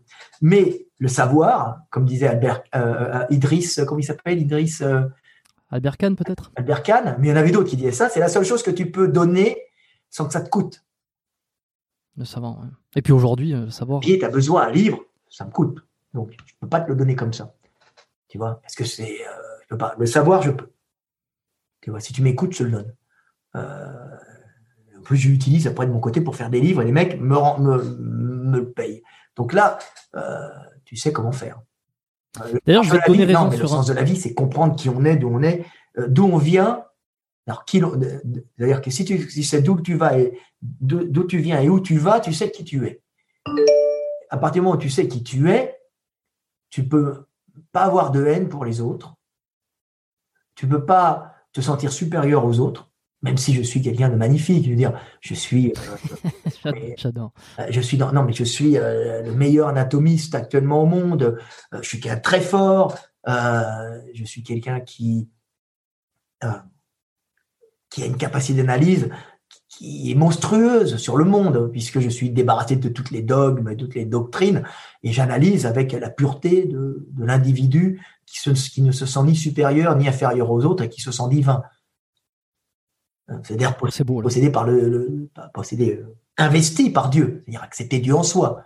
Tu vois, euh, donc je sais qui je suis. Je suis euh, tout simplement la, la, possibilité pour le monde où Dieu d'être conscient en lui-même et par cette conscience de ne plus être seul et de pouvoir aimer et être aimé, c'est-à-dire de briser la solitude divine grâce à mon humanité, c'est-à-dire au fait de pouvoir dire je t'aime, au fait de pouvoir aimer les autres.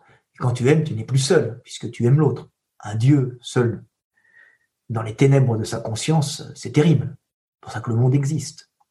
Mourir pour vivre dans l'homme, et pouvoir ainsi aimer. quand tu sais que c'est le monde ou Dieu qui vit en toi, tu ne peux qu'avoir pardon. Ça ne veut pas dire que si je me fais emmerder dans la rue, je ne vais pas exécuter le mec avec plaisir.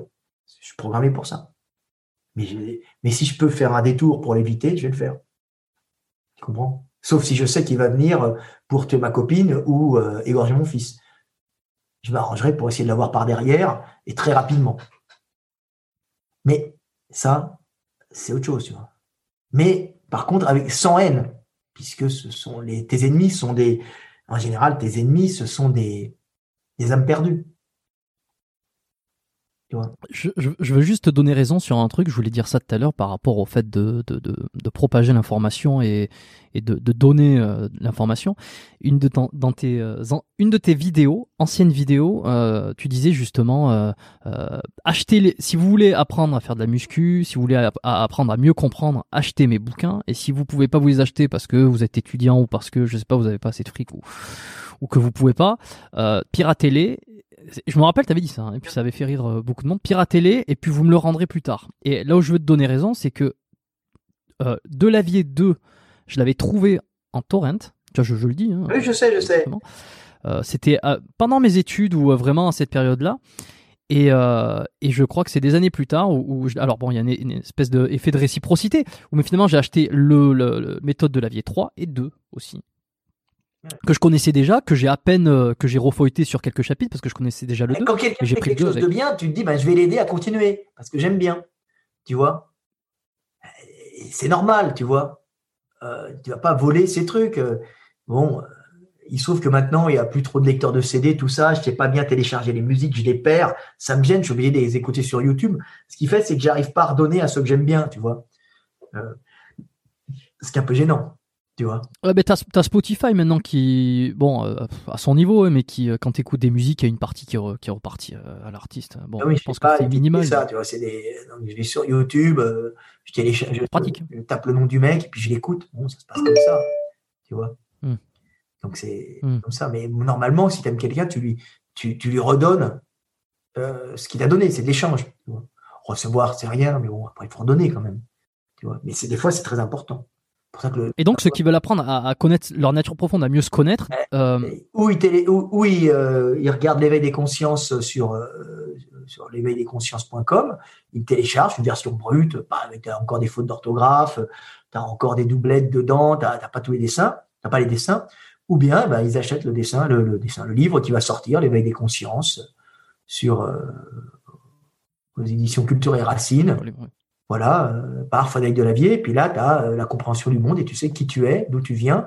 Et c'est très scientifique parce que je suis pas du tout dans le New Age débile. Hein. Je t'explique que des choses qui sont des réalités. Hein. Allez, mais comment t'as pas euh, des sources? C'est des lois physiques du monde, mon gars. Je veux dire, si tu es la mémoire. Je, je dis, mais tu, tu es quoi, toi? Tu es la conscience. On met le nom qu'on veut à Dieu. Tu es, la, tu es la mémoire génétique de ta lignée, c'est-à-dire des automatismes, d'abord une structure et des automatismes de pensée que tu as hérité de tes ancêtres, qui sont des automatismes de pensée. Tu es ton éducation.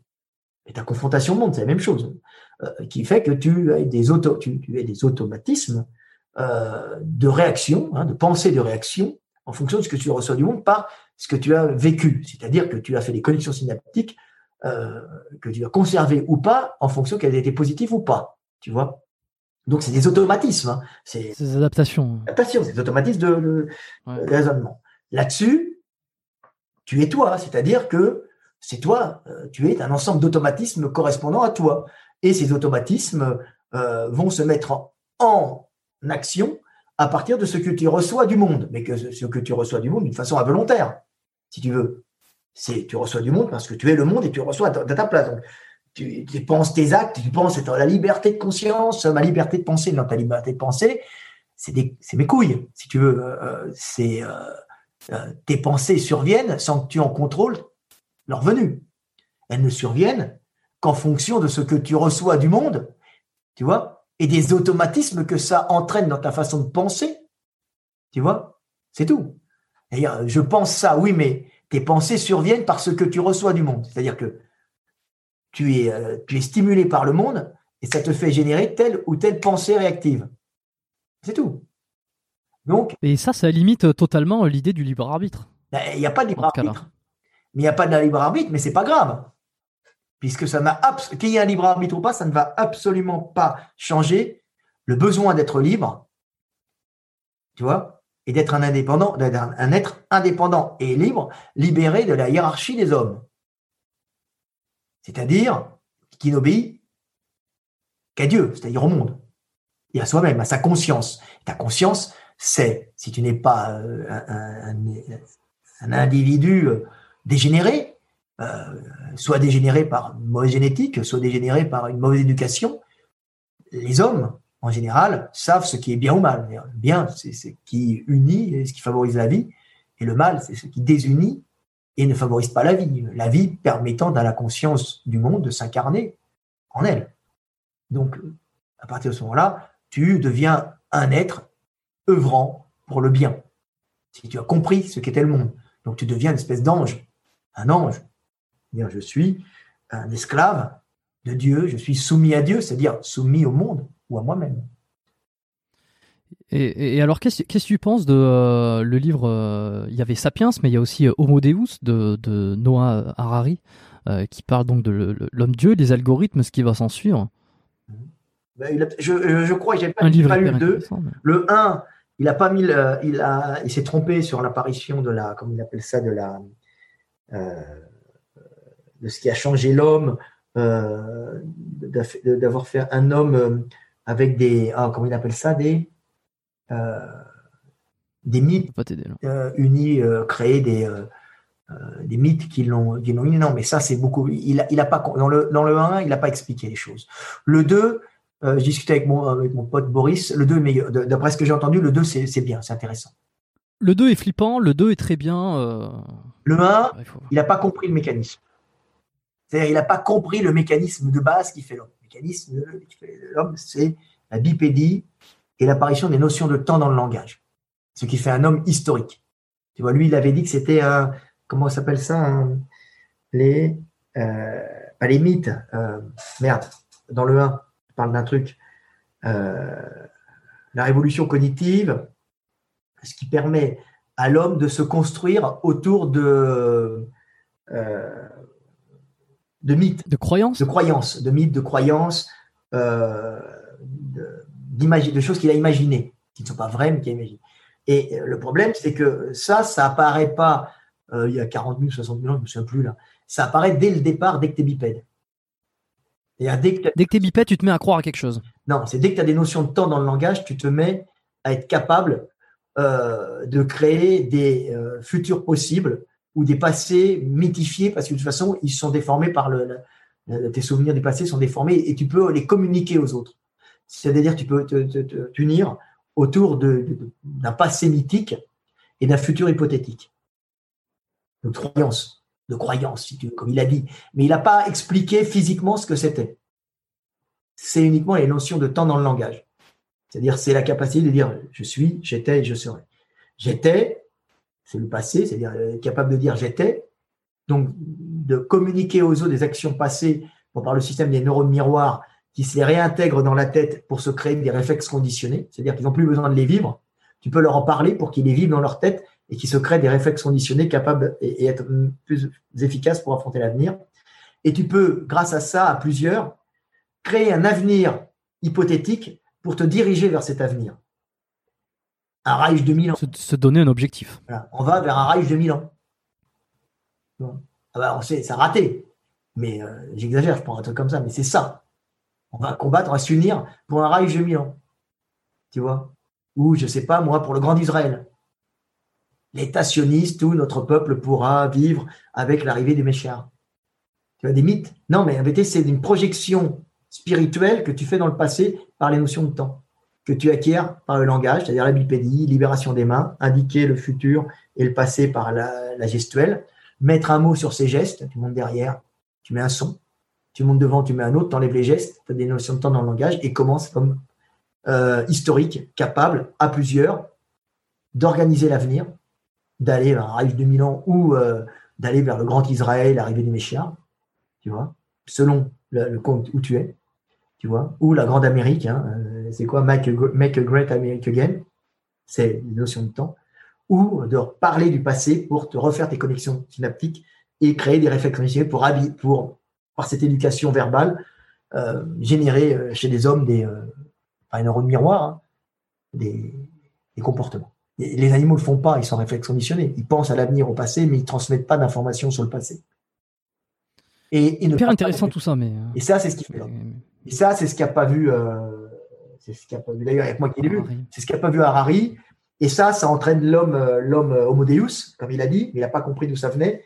C'est les notions de temps qui permettent de générer la spiritualité, c'est-à-dire la capacité de se projeter spirituellement dans un passé hypothétique et un futur, dans un passé, non, dans un futur euh, hypothétique et un passé mémoriel, donc d'être capable de te, ou même dans un autre lieu, j'aimerais bien être là-bas, qui est présent, donc d'être capable de se concevoir décorporé, donc euh, spirit, d'être capable de se concevoir sans le corps ailleurs, ou le futur ou le passé, ou un autre lieu dans le présent. Et à ce moment d'être capable de concevoir l'esprit l'homme est spirituel par la notion de temps dans le langage.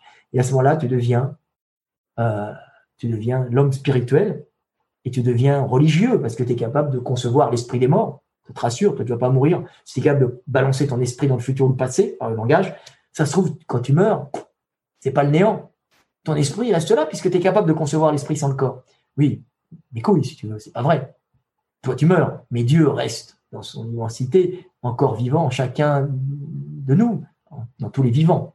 Donc il n'est jamais mort, toujours vivant. Cette énergie avec un individu se rallumant euh, ailleurs avec un enfant qui naît.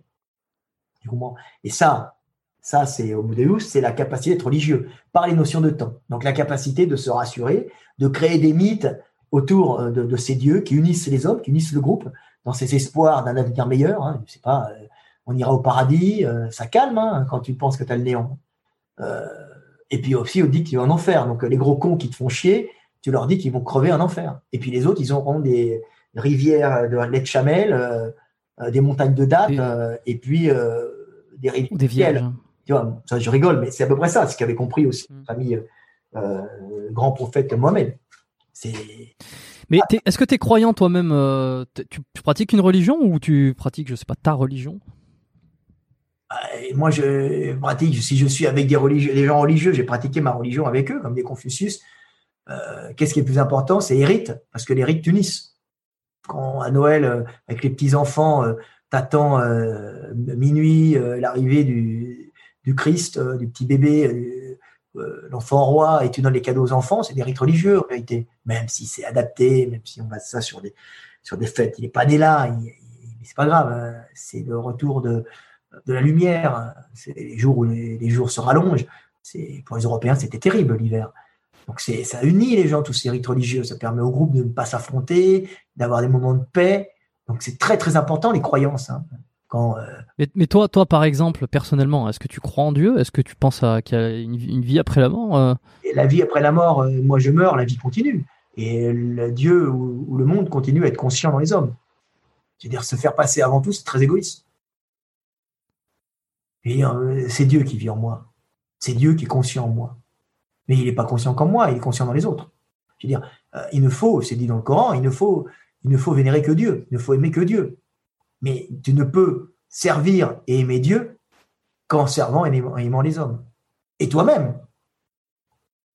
C'est une erreur. Si tu fais le sac, si tu, vis une vie de martyr euh, à souffrir, tu fais souffrir Dieu en toi. Non, il faut essayer d'aimer les hommes et d'aimer Dieu. C'est-à-dire, tu ne peux aimer que Dieu dans les hommes. C'est-à-dire, euh, mon fils n'est rien. C'est Dieu qui vit en lui. Donc, si je suis bon avec mon fils, je suis bon avec Dieu. Comment si je suis. Est-ce que tu. Euh, il faut servir Dieu, et mais tu n'as qu'une seule façon de servir Dieu, c'est en servant les hommes. C'est pas pour ça que euh, euh, il faut se laisser faire. C'est-à-dire, un homme qui vient t'agresser, tu dois l'éliminer. C'est un danger pour toi et pour les autres. C'est-à-dire, c'est quelqu'un qui n'a aucune inhibition, qui l'a mis au service du mal. Donc, si tu n'arrives pas à lui faire retourner dans le droit chemin, c'est-à-dire la compréhension de qui il est réellement, c'est-à-dire incarnation divine du tout, bah, tu essaies de, le mettre en dehors de la communauté des hommes, des prisons, dans des bagnes, dans le désert tout seul. Ou si tu n'as pas les moyens de faire autrement, bah, tu lui décolles la tête du corps en évitant qu'il souffre. Radical. Bah, et des fois, tu n'as pas le choix. Mais si tu as le choix, il ne faut pas qu'il souffre. C'est un, c'est une créature divine aussi. Qu'est-ce qui t'a, euh, comment t'es en arrivé euh, à t'intéresser à tout cette, euh, parce que il y a le côté développement du corps, développement de l'esprit et développement de la spiritualité.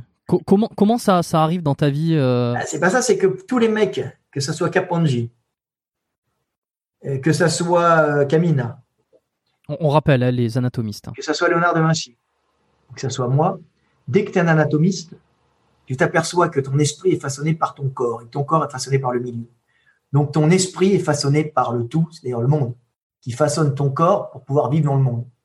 Et que ta façon de penser, elle est façonnée par ce que tu es dans le monde. C'est-à-dire que si un homme est capable de parler, comme on parle, de parler de Dieu, de parler de religion, c'est que la bipédie lui a donné des notions de temps qui lui ont permis de concevoir l'esprit. À ce moment-là, tu comprends que c'est le monde tel qu'il est, ses lois physiques, qui fait que tu es tel que tu es et que la conscience peut exister en toi.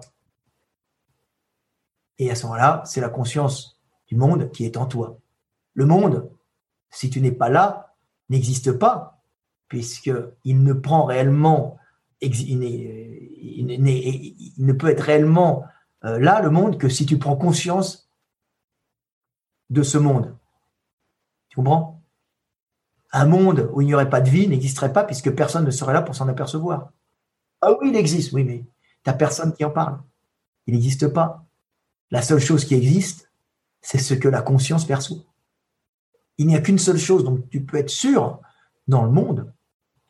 La seule chose dont tu peux être sûr, c'est que tu es. Le reste n'est peut-être qu'une illusion. Je dirais, le reste est une illusion. Mais cette illusion, elle est là pour permettre à Dieu de ne plus être seul. Et Dieu, c'est toi. Et Dieu, c'est toi. Et Dieu, c'est l'autre. Le mettre qu'en toi, c'est le, c'est le, c'est le blasphème. Le attends, attends, là j'y Le mettre qu'en toi, c'est le blasphème. Si je suis Dieu, tu l'es aussi. Tu comprends? En espérant que Dieu soit aussi en toi et pas qu'en moi ça veut dire que j'aurais vécu une vie où je n'étais pas seul. Tout ça est. Et vertigineux. Et compliqué. compliqué. Sors, du, truc cartésien, euh, sors de la pensée cartésienne, je trouve. Euh, non, c'est logique. Tout le monde est d'accord, mais. C'est logique, euh, c'est logique tout en étant. Quantique. C'est les mecs qui disent ah, quand tu observes quelque chose, ils sont aperçus ah, quand tu l'as. Je ne me souviens plus, mais quand tu l'observes, ça change. ah oui. Le monde n'existe que parce que tu es là. Hmm. Tu ne serais pas là, il aurait beau exister, il n'existerait pas. Un, monde, si infini qu'il soit, si personne n'est là pour le concevoir, il n'existe pas. Pour, le dire, oui. Pour le dire, au commencement la parole. Ou pour l'écrire, dans le Coran, écrit, première lettre du écrit. Il y a la Bible, c'est au commencement était la parole. C'est dit partout, ils le savent tous. Mais tu vois, tout ça, tout ça là, ce que tu dis là, c'est, c'est, je pourrais appeler ça une espèce d'hyper-conscience où, euh, où, tu, où tu, tu réfléchis, tu es allé loin, tu prends le temps de, de penser. Euh, alors je, fais, je vais faire un, un, pont en analogisme à la con. Euh, mais est-ce que tu penses que tout le monde est capable de, de, de, d'aller d'aller jusque là dans les réflexions de soi-même, de l'humanité, de, de, Dieu, tout ça, euh, à l'image un petit peu d'un physique qui serait limité naturellement, est-ce qu'on peut être limité naturellement dans la, dans la réflexion, dans la pensée de, de tout ce qu'on vient de dire, de, soi, de l'univers, de tout? On peut être limité dans la capacité de calcul, c'est-à-dire dans la capacité d'analyse du monde. Moi, je suis, je suis quelqu'un qui a une capacité d'analyse du monde qui est hors du commun. C'est-à-dire que j'ai créé des ramifications par le hasard du monde dans mon cerveau qui me permet d'avoir un esprit analogique des plus puissants au monde. Euh, ce qui me permet d'avoir euh, ce que pourraient appeler les mecs des, des, dons de, de, de, comment ça s'appelle, de voir l'avenir de, de euh, ah, la capacité de voir l'avenir. Ils appellent ça. La voyance. Là. La voyance ou. Euh... Voyant, mais c'est pas de la voyance. C'est je ne suis pas un vrai voyant. j'ai une analyse du monde qui me permet de prévoir quasiment ce qui peut arriver. Ah ben des prédictions alors. Prédictions. Mais je suis pas voyant. Je suis pas voyant. Il y a encore autre chose. Tu vois? Mais le point et alpha, le point oméga de l'humanité, c'est la conscience. La conscience, c'est indépassable. C'est-à-dire que c'est pas l'intelligence, la capacité d'analyse. C'est la capacité de, de, dire je suis, j'étais et je serai. On s'en fout si tu es limité dans ta capacité de donner, d'accumuler des données, de les, de, mettre ces données en relation les unes avec les autres à partir du moment où tu sais qui tu es, où tu es capable de concevoir que tu es la conscience du monde, tu atteint le point oméga. à partir du moment où tu sais que tu es Dieu en homme, que tu es le monde, qui est conscient en l'homme et qui s'exprime en l'homme, tu as atteint le point oméga de l'humanité. Le reste, c'est du calcul. Calculer plus ou moins bien la trajectoire pour aller de la Terre à Mars calculer plus ou moins bien la trajectoire pour aller, je ne sais pas, de Mars à tel astéroïde sur laquelle on va pouvoir mettre une petite colonie humaine. Calculer euh, des algorithmes permettant de mettre les raisonnements humains, en tout cas l'enchaînement euh, des, euh, des vibrations qui font qu'il y a cette conscience humaine dans de la matière, dans de la matière minérale, euh, c'est-à-dire mettre l'esprit dans un ordinateur, être capable euh, de faire des calculs, de créer des machines capables de calculer nos algorithmes internes pour les mettre, pour mettre ces relations de, vibration de rythme hein, dans la matière, de l'énergie dans de la matière pour créer une intelligence artificielle qui correspondra à nous et essayer de créer une espèce de conscience reproduisant la conscience que le monde met dans nous. Parce que, euh, objectivement, euh, quand tu regardes un ADN et ce que produit un ADN par sa réplication, c'est phénoménal. Quand tu penses que c'est l'univers qui génère un ensemble de, euh, de molécules qui, par leur assemblement, va répliquer d'autres molécules de la même façon pour générer des, des choses, tu vois, des choses qui vont progressivement se transformer en d'autres choses et qui vont, en mener, qui vont mener ces choses par une complexification à l'homme. Hmm. C'est phénoménal. Ça, c'est la vraie biomécanique, ça. C'est phénoménal. Par quel moyen le monde génère ça? Et là, tu te dis, mais il y a un calcul derrière. Il y a tout un enchaînement dans la vibration qui est, à la base, inscrite dans la vibration initiale du monde. Et là, tu te dis, oh putain, parce que tu as la matière. La matière, elle change d'état. Elle devient de la glace, euh, les molécules sont humaines, ça... mais là, on n'est plus dans le changement d'état. On est dans la réplication. C'est de la matière qui génère avec d'autres molécules de la matière. Similaire. T'imagines ce que ça veut dire? C'est-à-dire qu'il y a des codes de réplication qui sont déjà dans l'univers qui t'entoure et qui sont faits pour générer la vie et l'homme. Mais l'homme n'est-il pas fait pour à un certain moment être capable de mettre des formules pour que la matière se réplique elle-même et génère la vie? Et là, tu te dis, on a peut-être un autre but, un but, c'est continuer le monde quand on sera parti. Dire, toi, tu meurs. Mais si tu es capable d'ensemencer l'univers, t'es pas mort, puisque la vie naîtra. Et comme tu es émanation consciente de l'univers, tu permets à cet univers de continuer à vivre en envoyant un peu partout dans l'univers, avant qu'il ne disparaisse, mais c'est pas grave, d'autres viendront, euh, des sports capables, des sports énergétiques, on ne sait pas, euh, capables de générer la vie. Et en fin de compte, de repermettre à l'homme d'exister quand cette vie pourra, en tombant au bon endroit, euh, générer des civilisations et générer des animaux, générer la vie, des, végétaux et après générer l'homme. La Terre, c'est un microcosme. Hein. Hmm. Hyper, hein. hyper, intéressant. La Terre est un organisme fait pour générer la conscience. J'espère qu'on va, on va pas perdre beaucoup de monde. Les mecs, les mecs doivent savoir que ce que je t'explique là, ça vient de notre physique. C'est parce que nous sommes bipèdes avec des bras, des biceps capables de marcher, de soulever des barres, qu'on est capable de penser comme ça. Mais justement, tu vois, moi c'est ça qui me fait. Euh, j'ai envie de rebondir sur ça parce que non seulement ça va reconnecter avec quelque chose de plus terre à terre pour ceux qui qui, euh, qui, ont du mal à, attraper la pensée là. Euh, si on peut aller aussi loin dans la réflexion. Mais n'importe qui peut aller aussi loin dans la réflexion. On ne demande pas de faire des calculs.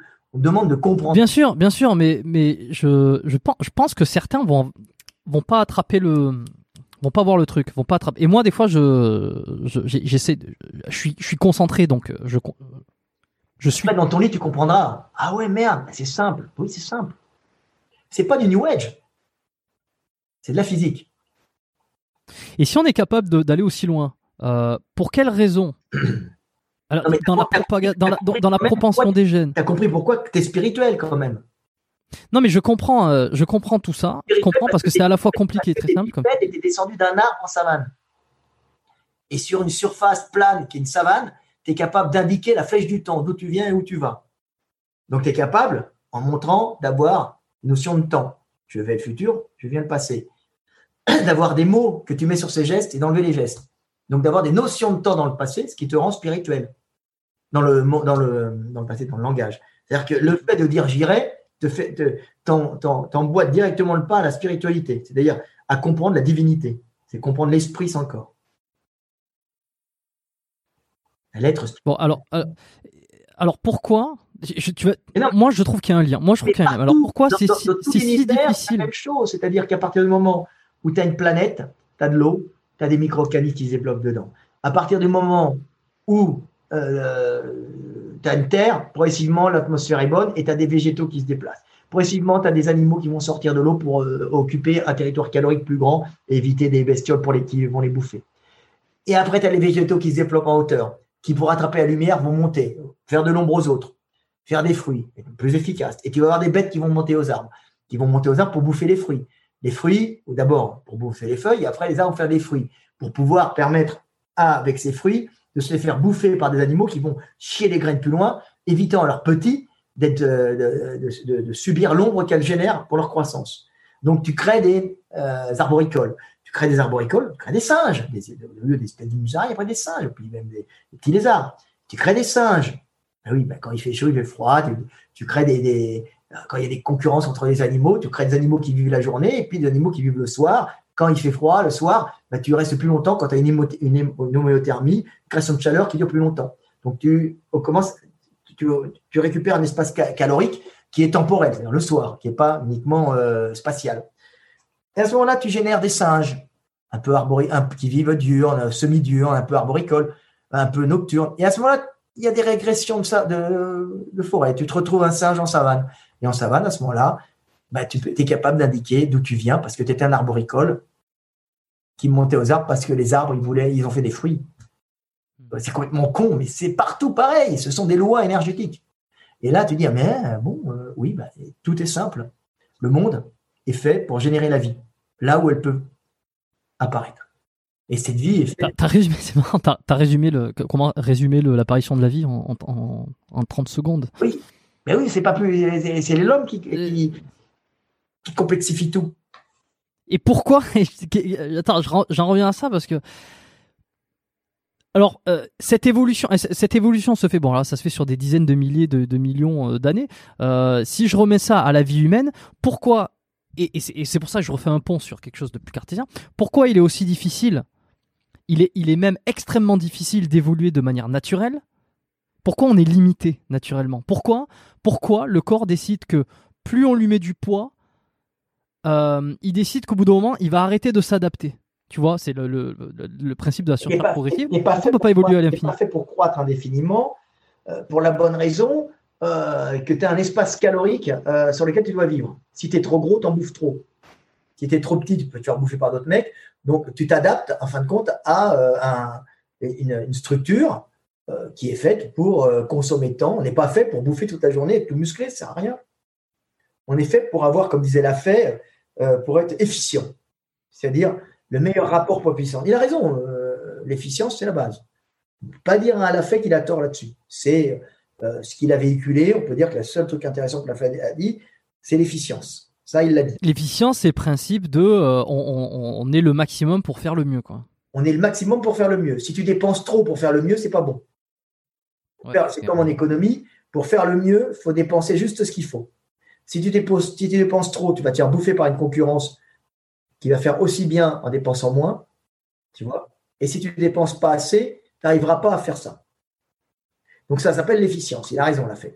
Donc l'homme est fait pour être efficient. Il ne peut pas être plus gros. Il peut pas être plus gros parce que ça ne sert à rien d'avoir un gros cerveau qui consomme beaucoup d'énergie, euh, parce que ce n'est pas les, on va dire les, euh, capacités de calcul supplémentaires et de mémorisation qui vont, euh, qui vont faire de toi un être supérieur. Donc tu es très bien à la taille que tu es. Parce que ça permet à ton, d'avoir un très bon cerveau conscient, capable de comprendre le monde et d'analyser. Tu pourrais avoir une analyse plus puissante et un cerveau allant plus loin et faisant des calculs plus impressionnants, stockant plus, stockant plus de mémoire. Mais tu n'as pas besoin parce que ça consomme trop d'énergie. Donc, tu vas créer des machines ou des livres. Un livre, c'est un support mort sur lequel tu as de la mémoire. Cette mémoire, elle ne consomme pas d'énergie. Elle est mise là sur un support mort. C'est bon. C'est mieux qu'entretenir des neurones qui consomment euh, pas mal. Hein, ça consomme des neurones. Hein. Donc, euh, ce que tu vas faire, c'est que tu vas faire des livres, des peintures rupestres. Euh, tu vas conserver aussi une mémoire euh, vibratoire dans le son, comme sont les informations que tu transportes par l'éducation. Tu vas la mettre en, chanson, donc tu la mets sur des rythmes, ça, se transmet plus facilement. Hmm. Ta mémoire, ça se mémorise beaucoup. Ça, c'est de la compression de données. La chanson, le poème, c'est de la compression de données. Ça permet de stocker des choses beaucoup plus facilement dans la cervelle. Tu vois, comme je dis tout le temps, je t'encule Ursule, ça se mémorise beaucoup plus facilement que je te sodomise Ursule, parce que encule Ursule ont la même longueur vibratoire et la même, euh, et la même sonorité, ce qui fait qu'elles vont être, elles vont être stockées dans les mêmes euh, zones du cerveau, donc elles vont, elles vont sortir beaucoup plus vite. Tout ça, c'est de la physique. Donc, euh, tu commences par être, quand tu n'as pas le papier, bah, tu deviens des poètes, comme les, Africains qui font des poèmes, tu sais, parce que c'est, ils n'ont pas le papier, ils n'ont pas. Alors, ils ont une culture basée sur la, mm une transmission orale, mais extrêmement technologique en vérité, sur le poème et tout, machin. ils transmettent des possessions. Il a six chèvres, il est fils de machin, de machin, de machin et de trucs. Il a six chèvres, il avait de, il a ces, trucs, ça lui appartient, il va le donner à temps.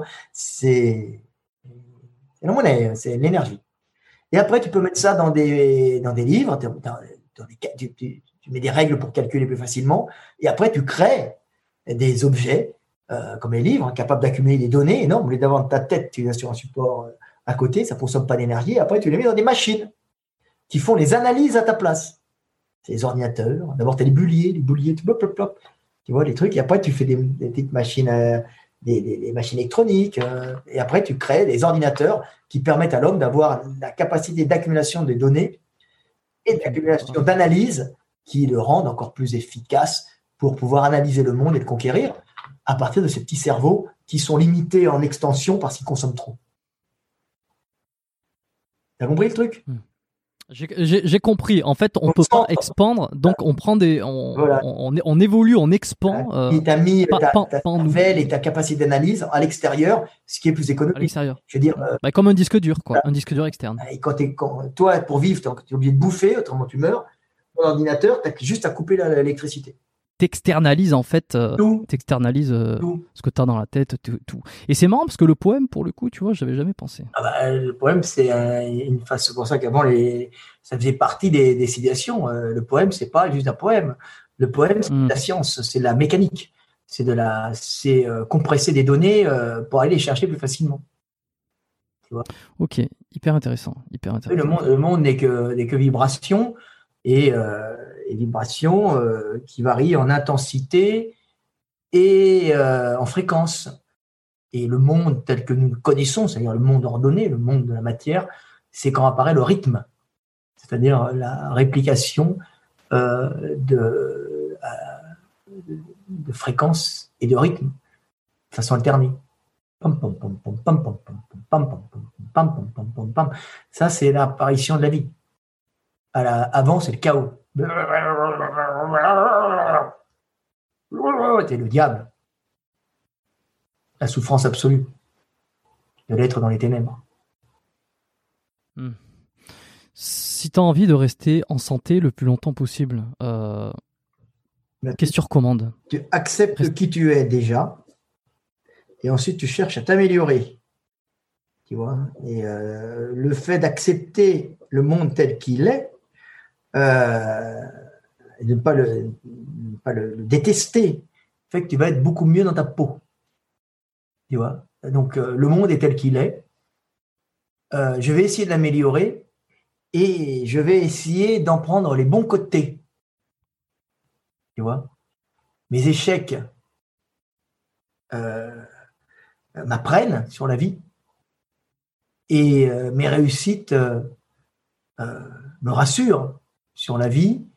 Euh, tu dois apprendre de tout, tu vois, et euh, tu dois prendre le monde et observer le monde en relativisant les choses. C'est-à-dire que tu dois te dire, bah, écoute, je suis là, mais ça pourrait être pire. Déjà, le soleil brille, euh, il fait beau, ça va. Il y a une crise économique, mais mon frigo est encore plein. Ça va, je peux encore manger. Donc, on va voir comment manger mieux, euh, comment faire ci. Puis après, par l'action, essayer d'améliorer petit à petit ta situation. Et si tu n'y arrives pas, tu auras tout fait pour, de toute façon. Et les moments que tu auras pris de bonheur sont les moments qui sont pris. Voilà. Ce qui est pris n'est plus à prendre. Tu vois? Tout à, tout à l'heure, tu parlais de prendre du collagène, justement, qui était le, le seul truc que tu, Ah bah, que tu, euh, enfin pas le seul truc, mais le, le- le- le plus important que tu recommandais. Euh, euh, oui, le collagène, c'est important. et pourquoi? Bah, Parce que c'est, on, on se dégrade avec le temps et il faut restructurer Mhm. l'issue de maintien de l'organisme. hein.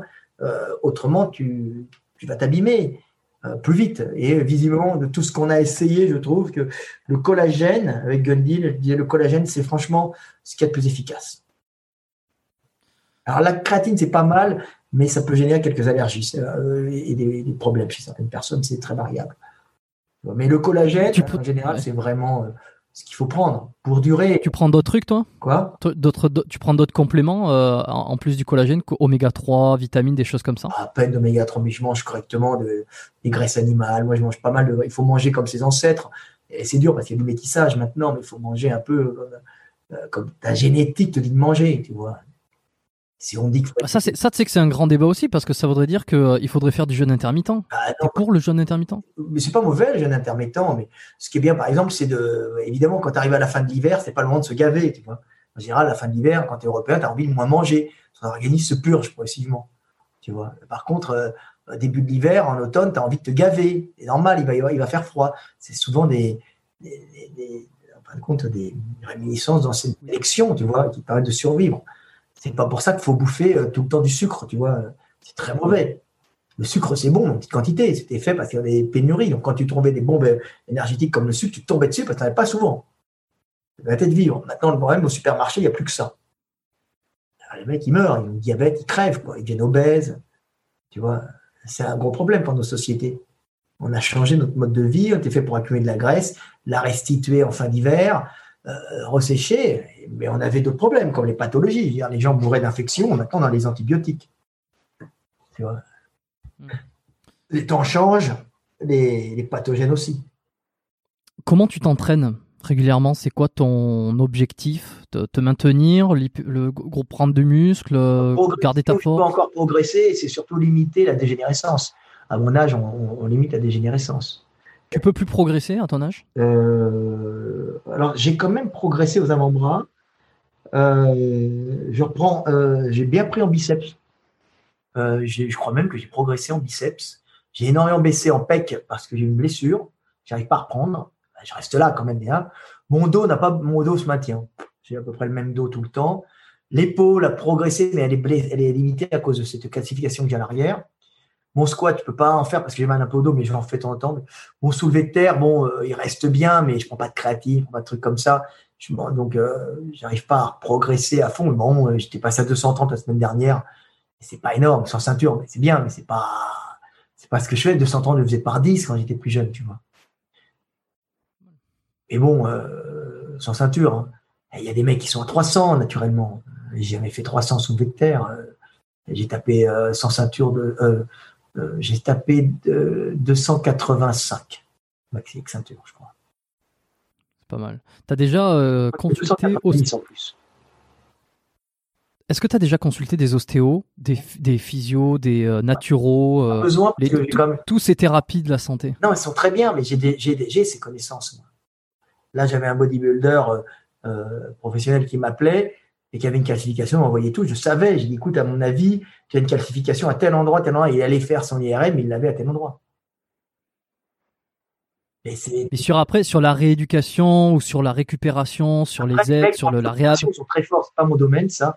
Mais pour la rééducation, je euh, je sais pas moi, je suis pas kiné. Ils ont aussi des méthodes, des trucs de, tu sais, les, trucs pour choquer les mecs avec des vibrations, c'est pas mal. Hein. Onde de choc. Et, euh, après, je connais des mouvements, je peux les aider dans la, limite de mes connaissances. Après. Euh, Mais toi, toi, toi pour toi-même, t'as jamais euh, consulté des spécialistes euh, de, pour, pour, pour en apprendre, je sais pas, plus sur toi avant de développer des connaissances. Quand je suis de biceps, crois-moi que je suis directement allé voir un chirurgien du sport. Ça va pas se remettre tout seul. Par contre, j'ai attendu, j'ai essayé de voir, mais maintenant ça s'est réparé. Pour mon épaule, je sais que je suis bloqué, mais j'ai réussi à gagner un peu de pourcentage d'épaule, tu vois, ça va j'ai quand même moins mal que l'année dernière, tu vois, j'avais des douleurs lancinantes en même temps. Bon, c'est pas, c'est pas encore ça, mais je sais que les douleurs à un certain âge, ça dure euh, un an, deux ans, trois ans. Ton avis ah sur l'homéopathie? euh, Je ne sais pas, je connais pas. Ben, je sais pas, les mecs ont j'ai l'impression qu'ils disent que c'est faux. Ouais, ouais, ouais, il y a de ça. J'ai pas eu d'homéopathe. Alors, ils les arrêtent pas parce qu'il il y a des gros labos, il y a de l'argent qui a été mis en pub, tout ça. Des copains du pouvoir. Je peux pas te dire. Et le fait qu'une euh, une goutte de substance soit diluée au, millième ou je ne sais quoi, euh, et que l'idée, ça serait que euh, qu'il resterait l'énergie de. attention, hein, je ne m'y connais pas, mais ça serait qu'il reste. pas assez de recul, je peux pas parler. Je peux parler de choses que j'ai un peu étudiées, encore je peux me tromper, je me tromperai. Ok. Parfait. allez, les trois dernières questions que je pose à la fin de chaque épisode, qui généralement sont, sont, sont, plus, plus rapides. Encore que, si on pouvait revenir 10 ans en arrière, euh, ou peut-être dans ton cas, on va dire 20 ans en arrière, ça serait, euh, ça serait un peu plus, euh, un peu, un peu mieux. Quel est le meilleur conseil que tu aurais besoin d'entendre? J'en prendrai aucun parce que je ne serai pas l'homme que je suis. Donc je ne change rien à mon passé. Si toi-même tu te vois dans, tu arrives 20 ans, tu ne te dis rien. Je ne dis rien pour revivre ce que j'ai vécu parce que l'homme que je suis actuellement est l'homme que je voulais être même s'il est perfectible. Mais j'ai plein de défauts, euh, bah, on va dire plein de faiblesses. Euh, mais je suis celui que je suis euh, parce que j'ai été celui que j'étais. Donc, je ne pas. J'ai pas de regrets. Et pour le futur? Ah bah, J'espère pouvoir continuer mon œuvre. je fais tout pour pouvoir continuer mon œuvre et que ma vie se continue comme ça, faite d'épreuves, d'apprentissage, pour pouvoir m'élever et élever l'humanité. Voilà. Euh, ce qui m'empêche pas d'être, c'est pas si je suis un grand sage, ça m'empêche pas d'être un homme accompli. C'est-à-dire que euh, j'aime bien manger du saucisson, euh, j'ai des plaisirs humains, et quand je vois de belles fesses jeunes et, fermes, et je suis, je suis en admiration devant la beauté du monde. Mais bon, la génétique du monde. voilà, je reste le, notre animalité est fait pour être maîtrisée mais elle n'est pas faite pour être repoussée. C'est différent. C'est-à-dire, c'est pas parce que j'ai des pulsions sexuelles, par exemple, euh, primaires, que je comprends, que je dois les repousser. Évidemment, si c'est pour euh, niquer des enfants de 5 ans, euh, évidemment, là, tu vas te faire soigner tout de suite et tu essayes de, trouver une solution parce que tu es en train de détruire le monde. Tu comprends? Mais bon, pulsion primaire pour baiser des belles jeunes filles, jeunes femmes, on va dire, femmes. Hein. avec, consentement, on précise évidemment. Consentement, on précise. Hein. Vaut mieux aujourd'hui. Nos problèmes. Préciser. Nos problèmes. C'est ça qui fait le monde. Manger quelque chose de bon que tu aimes entre amis ou avec des proches, c'est bien. C'est pulsion. Ah, on va bien bouffer rien. Ouais, ça va. Euh, notre animalité, euh, bouffer ensemble, euh, par un feu de bois ou devant, devant une télé, on s'en fout, une télé, hein, ça remplace le feu de bois, c'est bien. Hmm. C'est bien, il ne faut pas leur pousser. Euh, mais il faut la, faut la comprendre pour la maîtriser. Tu vois, euh, se, complaire en regardant sur YouTube euh, des vidéos de gens qui se font tuer, qui meurent ou qui souffrent, là, faut que tu commences à poser des questions et tu dis non, pourquoi je suis comme ça?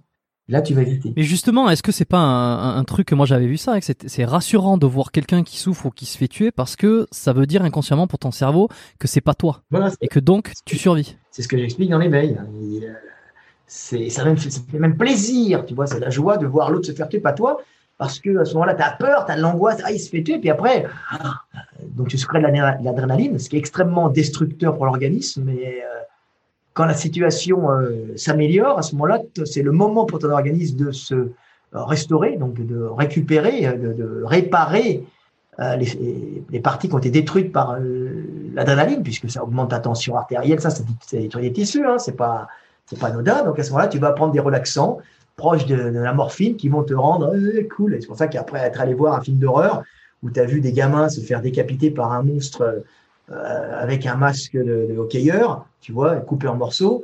Euh, à la fin, quand l'héroïne est sauvée et quand le monstre est retombé, il est retombé dans les marais, tu sors avec ta copine, tu as vécu un petit stress pas énorme, mais par contre, tu as dégagé une quantité d'endorphine qui fait que tu vas être super cool et que tu vas la cartonner à l'aise. ah oui, c'est ça. C'est ça qu'ils recherchent les mecs. C'est animal. En vérité, c'est des endorphines qui sont faites pour, pour faire régénérer l'organisme d'un stress. À la base, c'est euh, t'es un singe, euh, t'as une panthère qui arrive, euh, un singe bipède, putain, tu vas te faire tuer, tu cours à pleine vitesse dans, dans l'arbre et tu vois l'autre singe que t'aimes pas trop qui se fait bouffer par la, la panthère, tu pouf, elle ne sort pas, maintenant je peux me relaxer. Et ça te donne envie de baiser. Il faut continuer la vie après la, après l'angoisse. Après la mort. Tu comprends? Mais tu es plein d'endorphines parce qu'il faut récupérer. L'adrénaline, c'est bon, mais ça détruit. Hum, hum, Pour c'est que des trucs, des trucs euh, primitifs. Mais quand tu gaves à ça, et quand tu commences à prendre un plaisir à voir le malheur des autres et à le générer pour te sentir bien, c'est qu'il y a un big problème. Et là, tu te dis, je suis une merde. Il euh, faut que je me transforme. Alors, c'est pas grave d'avoir été une merde. Ce qui est plus grave, c'est de l'être et de le rester. De rester, de pas s'en rendre compte. Tout le monde a été plus ou moins une merde à un certain moment. Certains moins que d'autres. L'important, c'est de plus l'être. On appelle la rédemption. Le pardon, il faut absolument pardonner. Pardonner aux autres, mais pardonner à soi-même. Deuxième question. Euh, est-ce que tu as eu un modèle, toi, ou un mentor qui t'a euh, qui t'a guidé dans tout ce cheminement ben, de tes débuts à aujourd'hui ben, J'en ai eu plein, je ne suis pas fait moi-même, personne ne s'est fait soi-même. Euh, Est-ce que tu as quelqu'un en particulier Non, j'ai assez découvert sur tout, assez tout, seul. Euh, Léonard de Vinci pour la technique de dessin, pour son humour. Autrement, au niveau philosophie, je dirais j'ai Tolstoy. Tolstoy, j'aime bien, mais ce, qui correspond parfaitement à ce que je suis, parce que génétiquement, je suis plutôt russe. Je suis russe. Euh, je ne savais pas, mais euh, j'ai fait les tests. Je suis. Euh, c'est vrai, tu as fait le. C'est quoi C'est les tests dans les labos, là Voilà, DNA, DNA, et puis je sais pas quoi, là. My, my, my, Heritage DNA et, ma, et, un autre, là, on a fait deux. je suis. Je suis anglais, je savais pas, j'ai hérité à la place, passé à la trappe. Je suis globalement anglais à 42%, et le reste, je suis Europe centrale russe à fond la caisse, quoi. Puisque les Askénazes, juifs Askénazes, c'est du, c'est du ruskov, hein, du biélorusse, hein, c'est pas du, euh, du, khazar comme on croit. Euh, c'est euh, génétiquement du russe, russe, russe, mais sauf comme ils sont endogames, tu retrouves ces gènes, mais c'est du slave, du slave et du, et, du Central Europe, tu vois, c'est globalement ça. Et je suis au Central Europe. De savoir ça, ça te change quoi au final ça, ça euh, tu, comprends pourquoi tu étais comme ça, tu vois. Hmm. petit canard gris, hein, tu vois. Tiens, pourquoi j'étais gris Parce que j'étais un cygne. J'étais pas un canard. Euh, je rigole, mais c'est ça. Bah, tiens, pourquoi euh, j'ai des angoisses? Bah tiens, j'ai dû être, j'ai dû être un, un, juif askénaze qui était angoissé par l'avenir, tu vois. tiens, pourquoi je suis assez, j'ai une tendance à être hyper violent. Les Anglais le sont déjà. Hein. les Germains, les, les Anglais. J'ai dégagé tous les jeunes Germains, pourtant j'en avais plein normalement mais les Balkaniques sont très sont, chauds quand même, tu vois. Passe vite à l'action. Une hmm. grande partie balkanique. Balkanique, euh, je, suis, Donc, tu es là, tu dis Ah, on comprend. Tiens, ma digestion se comprend. Je, je mange bien du steak frites, euh, tu vois. Euh, du steak frites, je mange bien la viande rouge, me va très bien. mais tiens, je suis anglais, tu vois. Pourquoi? Enfin, c'est le lien? Ils ont beaucoup de viande. C'est le climat c'est des mangeurs de viande. Euh, ils ont beaucoup de laitage, mais ils ont surtout, ils ont beaucoup de viande aussi, les Anglais. Viande de bœuf. Et les, et les véganes, alors, euh, ils auraient de quoi ah, Les véganes, c'est bien quand tu es un Indien du Sud. Tu vois? Eux, c'était véganes. Maintenant, génétiquement, si tu les fais bouffer de la viande, ils meurent. Et si tu, fais, si tu transformes un mec du Nord en vegan, si tu ne mets pas de la vitamine B12 et un peu de, euh, de, graisse, de, poisson. de graisse animale, euh, en douce, tu vois, euh, pas de la viande, de la graisse, euh, bah, il va vite partir et devenir un légume, quoi. Ça doit bien te faire rire cette mode, cette, cette ultra mode vegan en, Occident. Non, mais elle est réactive, elle n'est pas, elle est pas fausse. Hein. On bouffe trop de viande, on n'a pas besoin de viande, autant de viande. Hein. On a besoin de gras hmm. on a besoin de, de collagène, mais on n'a pas besoin autant de, de muscles, si tu veux. Ouais. ça se, brûle pas autant de, de c'est un peu on mangeait du gras de porc tu vois on mangeait un peu de viande rouge euh, tout est dans la modération le fait de baser son alimentation uniquement sur la viande c'est un peu du délire sauf si tu es un allemand du nord euh, qui a été nourri au, euh, depuis des siècles au cochon au lait au lait de vache au bœuf puis aux œufs bacon ils sont très carnés très ça c'est des mecs c'est des génétiques. Ok. Ça dépend des gens. Euh, après, euh, c'est très dur, vu les mélanges, savoir d'où tu viens, qui tu es. La génétique est pas mal, ça explique pas mal de trucs. Mais encore, euh, on ne comprend pas tout. C'est en probabilité. Mais moi, c'est beaucoup de trucs qui ont été expliqués par ça. Je rigole.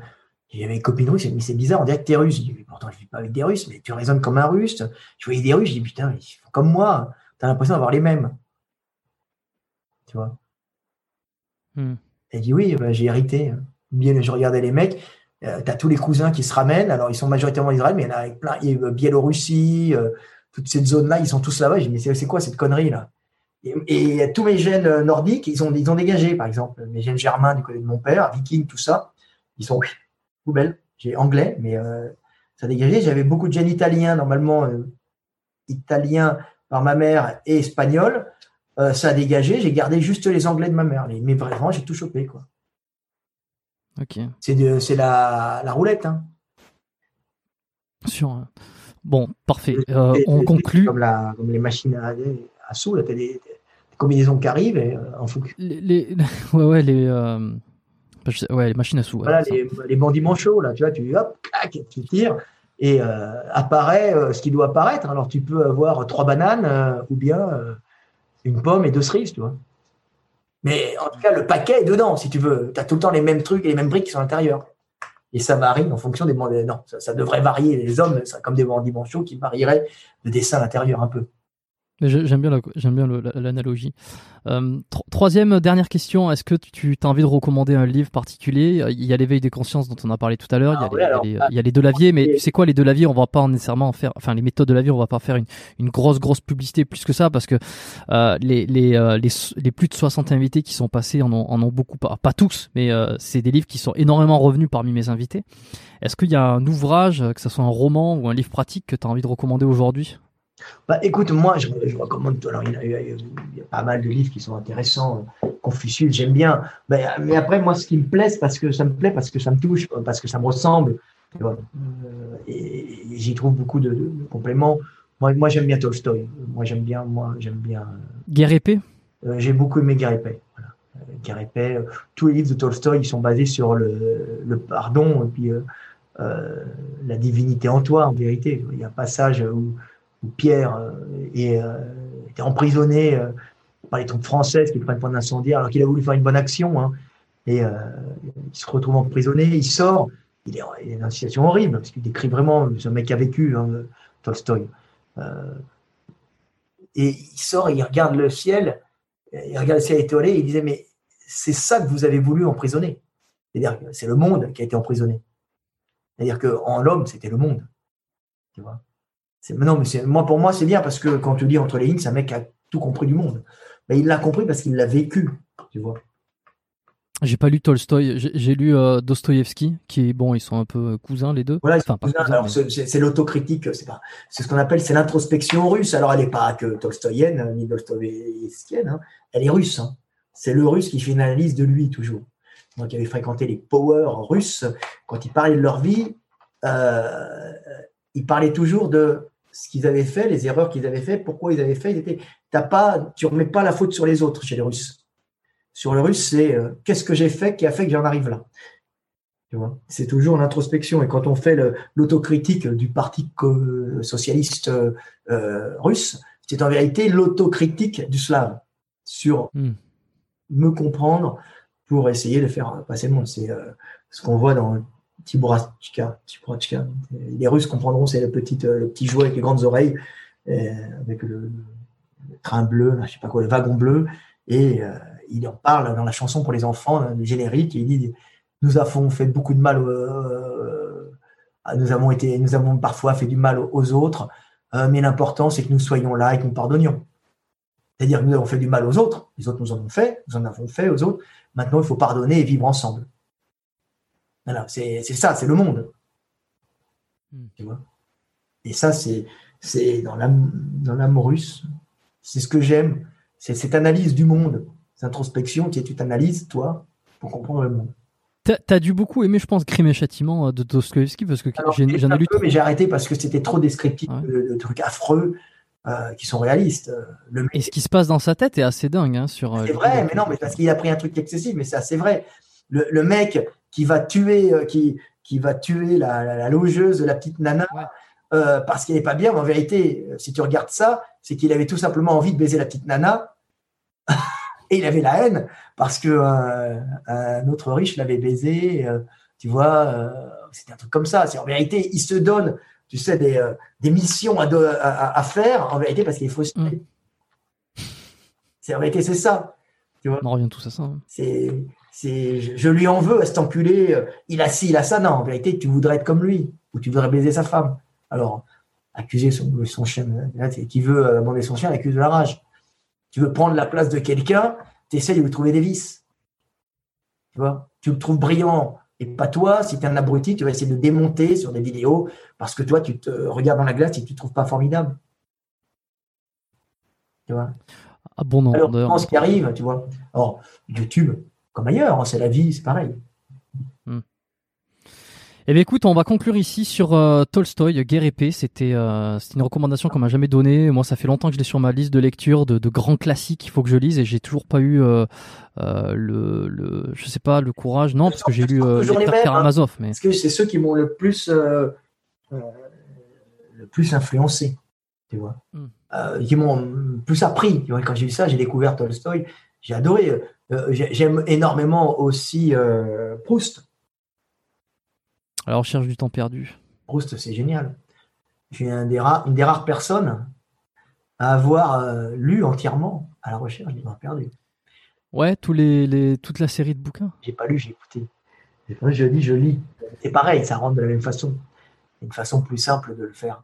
Donc, puis comme ça, c'est vraiment, tu prends beaucoup de temps. Si tu as un travail, tu lis ça, c'est que tu perds toute bah, c'est du temps perdu pour toi, puisque le temps que tu vas prendre à écouter euh, à la recherche du temps perdu, c'est du vraiment temps perdu Si tu travailles pas et tu construis pas à côté, par contre, moi qui vais faire des milliers de kilomètres en voiture, bah, quand tu mets à la recherche du temps perdu, tu n'as pas perdu ton temps. Tu t'es instruit avec euh, Proust, qui est une des plus grandes analyses de la pensée, de la structure euh, sociale française et de la pensée française. C'est un mec qui analyse le monde, qui analyse la France. Analyse la France, c'est pas analyse l'Allemagne. Il analyse le peuple français, sa médiocrité et parfois sa grandeur. Et il est sans pitié. Il est sans pitié. Mais il est sans pitié avec de l'amour. C'est-à-dire qu'il te décrit les choses telles qu'elles sont. Tu vois? Mais sans, sans juger. C'est ça qu'on aime bien à Proust. Je mettrai euh, la référence dans, les, euh, dans la, description de l'épisode euh, sur les, deux bouquins. Tu te marres, Proust, il y a de l'humour, c'est rigolo. Et quand il parle du temps, de la vieillesse, il écrit son, son livre, c'est magnifique. Magnifique. Le bal des vieux, il se retrouve dans un endroit, il se retrouve avec des vieux, il les regarde, ça me fait rire, ça me fait penser à... Putain, mais ils ont vieilli. Putain, mais c'est lui, c'est lui. Et puis il se dit, mais, mais moi aussi, ça se trouve, j'ai vieilli pareil. c'est génial, c'est absolument génial. Puis il décrit la médiocrité du système de caste français, les convenances, il décrit les pétasses qui ont à l'école les adolescentes qui font des textes sur euh, la Martine, je sais pas quoi, qui c'est médiocre, c'est ridicule. C'est en fin de compte pour montrer sa, montrer sa caste et son niveau. Il a tout un regard détaché qui montre les, hommes dans leur petite société humaine, avec toute cette petite lutte entre eux. Et tout ça, euh, c'est bien dérisoire quand on sait qu'à la fin, il y a le cimetière et seuls restent nos souvenirs et les bons moments que nous avons vécus avec les gens qu'on aimait. Tu vois Et ça, c'est Proust, c'est le meilleur français. Je le mettrais euh, euh, avec Tolstoï. Tu vois je suis un littéraire aussi. Mais je lis pas. Où c'est qu'on te retrouve, Fred de, de Lavier, sur les réseaux, si on veut te suivre, qu'on veut voir un petit peu ton travail Sur Instagram, mais c'est rigolo ce que je mets. Hein. Euh, et, sur YouTube, euh, sur, sur Instagram, sur Facebook, sur Facebook et euh, sur YouTube où j'ai fait mes petites vidéos, tu vois.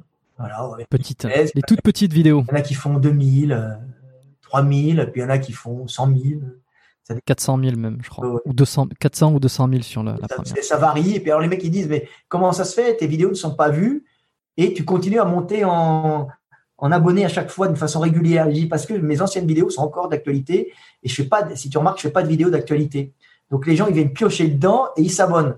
Donc, euh, mais toutes mes vidéos continuent à monter en fonction de ce qui intéresse les gens. Les gens viennent chercher des choses, ils viennent pas, euh, je viens pas faire de la polémique. Je vais pas faire 200 000 vues sur une vidéo parce que je ne traite pas l'actualité pour me faire des vues, ça m'intéresse pas. Tu vois parce que ces mecs-là font 200 000 et après ça, n'intéressera plus personne je traite des choses fondamentales aux hommes, en général. Donc ça peut être, euh, ce n'est pas la mode. Donc ça continue à monter. Tu vois voilà. Parfait. Eh bien, je laisserai tout ça Merci Fred euh, d'être passé sur le podcast. Euh, ils l'ont dit, euh, ils l'ont prédit. certains, ils ont dit le podcast va durer plus de trois heures. Ben voilà, c'est on est plus de trois heures. On a on, a le, record, je crois, pour cette émission. Trois heures qui, je pense, ne sera hmm, difficilement battu dans le futur. En tout cas, merci à tous de d'être toujours ici avec nous, d'être restés jusqu'au. Aborder plein de sujets. Ouais, on a fait un, on a fait un super tour. Je crois que parmi parmi tout ce que je m'étais noté, on y est passé. Et il me montre, alors vous le voyez pas, mais il me montre ses dessins. Il me montre. Ses en même temps, tu vois. Ouais. Voilà. avec euh, avec euh, sans calque, c'est ça. Oui, sans calque. Non, je sais aussi dessiner sans calque, mais j'utilise les dessins avec le calque, c'est très très important parce que je prends des photos des mecs dans des mouvements et je fais les squelettes dessus, après je tends les os, euh, ce qui permet d'avoir de se concentrer sur l'anatomie, les blessures, ce qui est le plus important. C'est pas le personnage en lui-même, c'est ce qui se passe dessous. Bon, c'est super. Si vous avez apprécié cet épisode, n'oubliez pas, comme d'habitude, partagez-le autour de vous, faites circuler l'information, euh, notez-le sur les, applications de podcast, surtout euh, Apple Podcast 5 étoiles, si vous voulez lire des trucs intéressants en anatomie, bah, t'as le Capanji, t'as euh, l'autre, comment il s'appelle le, le Nether, le. Non, oui, c'est un peu rébarbatif. merde, le Camina pour le. Le Camina, c'est ça, ah, c'est le, celui que j'ai. le Nether est très bien. Le Sobota, le Nether, c'est la méthode américaine, c'est bien, le Sobota. Tu les prends tous, hein, t'inquiète pas. Euh, les plus beaux dessins sont dans le Bourgerie Jacob, par Taschen, je te le conseille. Euh, pour les gens qui aiment l'anatomie et la morpho, c'est les plus beaux dessins qui existent. Euh, je m'en suis grandement inspiré parce que pour avoir la justesse des traits, mais moi, j'ai mettais dans tous les sens après. Donc, très, ils sont très bien. Autrement, je te conseille en lecture pour comprendre le corps humain, un peu le monde, un peu. C'est rigolo. C'est euh, les, euh, le traité de peinture de Léonard de Vinci. Très bien, lis-le, tu seras content. tu te retrouveras à l'époque de Léonard de Vinci avec un mec qui mâche pas ses mots et qui a de l'humour, tu vois, et qui va te parler. Il parle de tout, il aborde tout avec humour. et l'anatomie humaine, tout. Tu as l'impression de discuter avec un bon pote tu vois, euh, ça c'est bien pour les mecs qui veulent s'intéresser à l'anatomie, puisque c'est mon domaine. Tu vois, je te le conseille. Tu vois, autrement, ben voilà, c'est à peu près tout.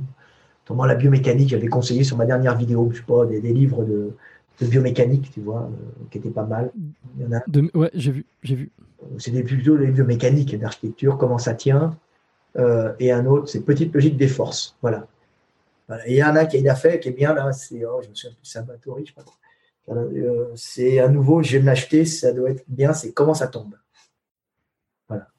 Ah ben. Ok, bah ça fait de belles ressources. Voilà, euh, pour t'instruire, c'est pas mal. Voilà. Excellent. Notamment, bah, tu as toutes les méthodes et voilà, tu as l'éveil des consciences si tu veux comprendre le monde. Voilà. Merci euh, Fred, merci à tous d'avoir été là, euh, d'avoir suivi jusqu'au bout. Euh, cliquez sur le premier lien en description, c'est ma newsletter. Je, ne vais pas en parler plus que, que ça aujourd'hui.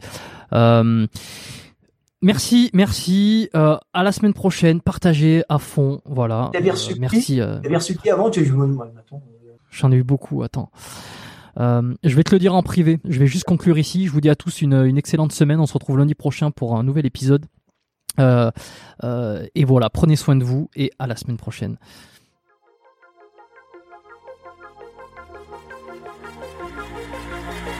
Merci d'avoir écouté cet épisode du podcast Biomécanique jusqu'au bout. Vous pouvez l'envoyer à deux de vos amis ou le partager sur vos réseaux sociaux. Merci également de lui mettre une note de 5 étoiles avec un petit commentaire sympa. C'est ce qui me permet de mieux ressortir dans les classements. Laissez-moi votre email sur biomécaniquepodcast.com slash lettres et je vous enverrai l'épisode de la semaine ainsi que la lettre biomécanique une fois par mois où je vous partage mes meilleurs conseils et recommandations. Vous avez écouté le podcast Biomécanique, je suis Jérôme Cazerolle et je vous dis à très bientôt.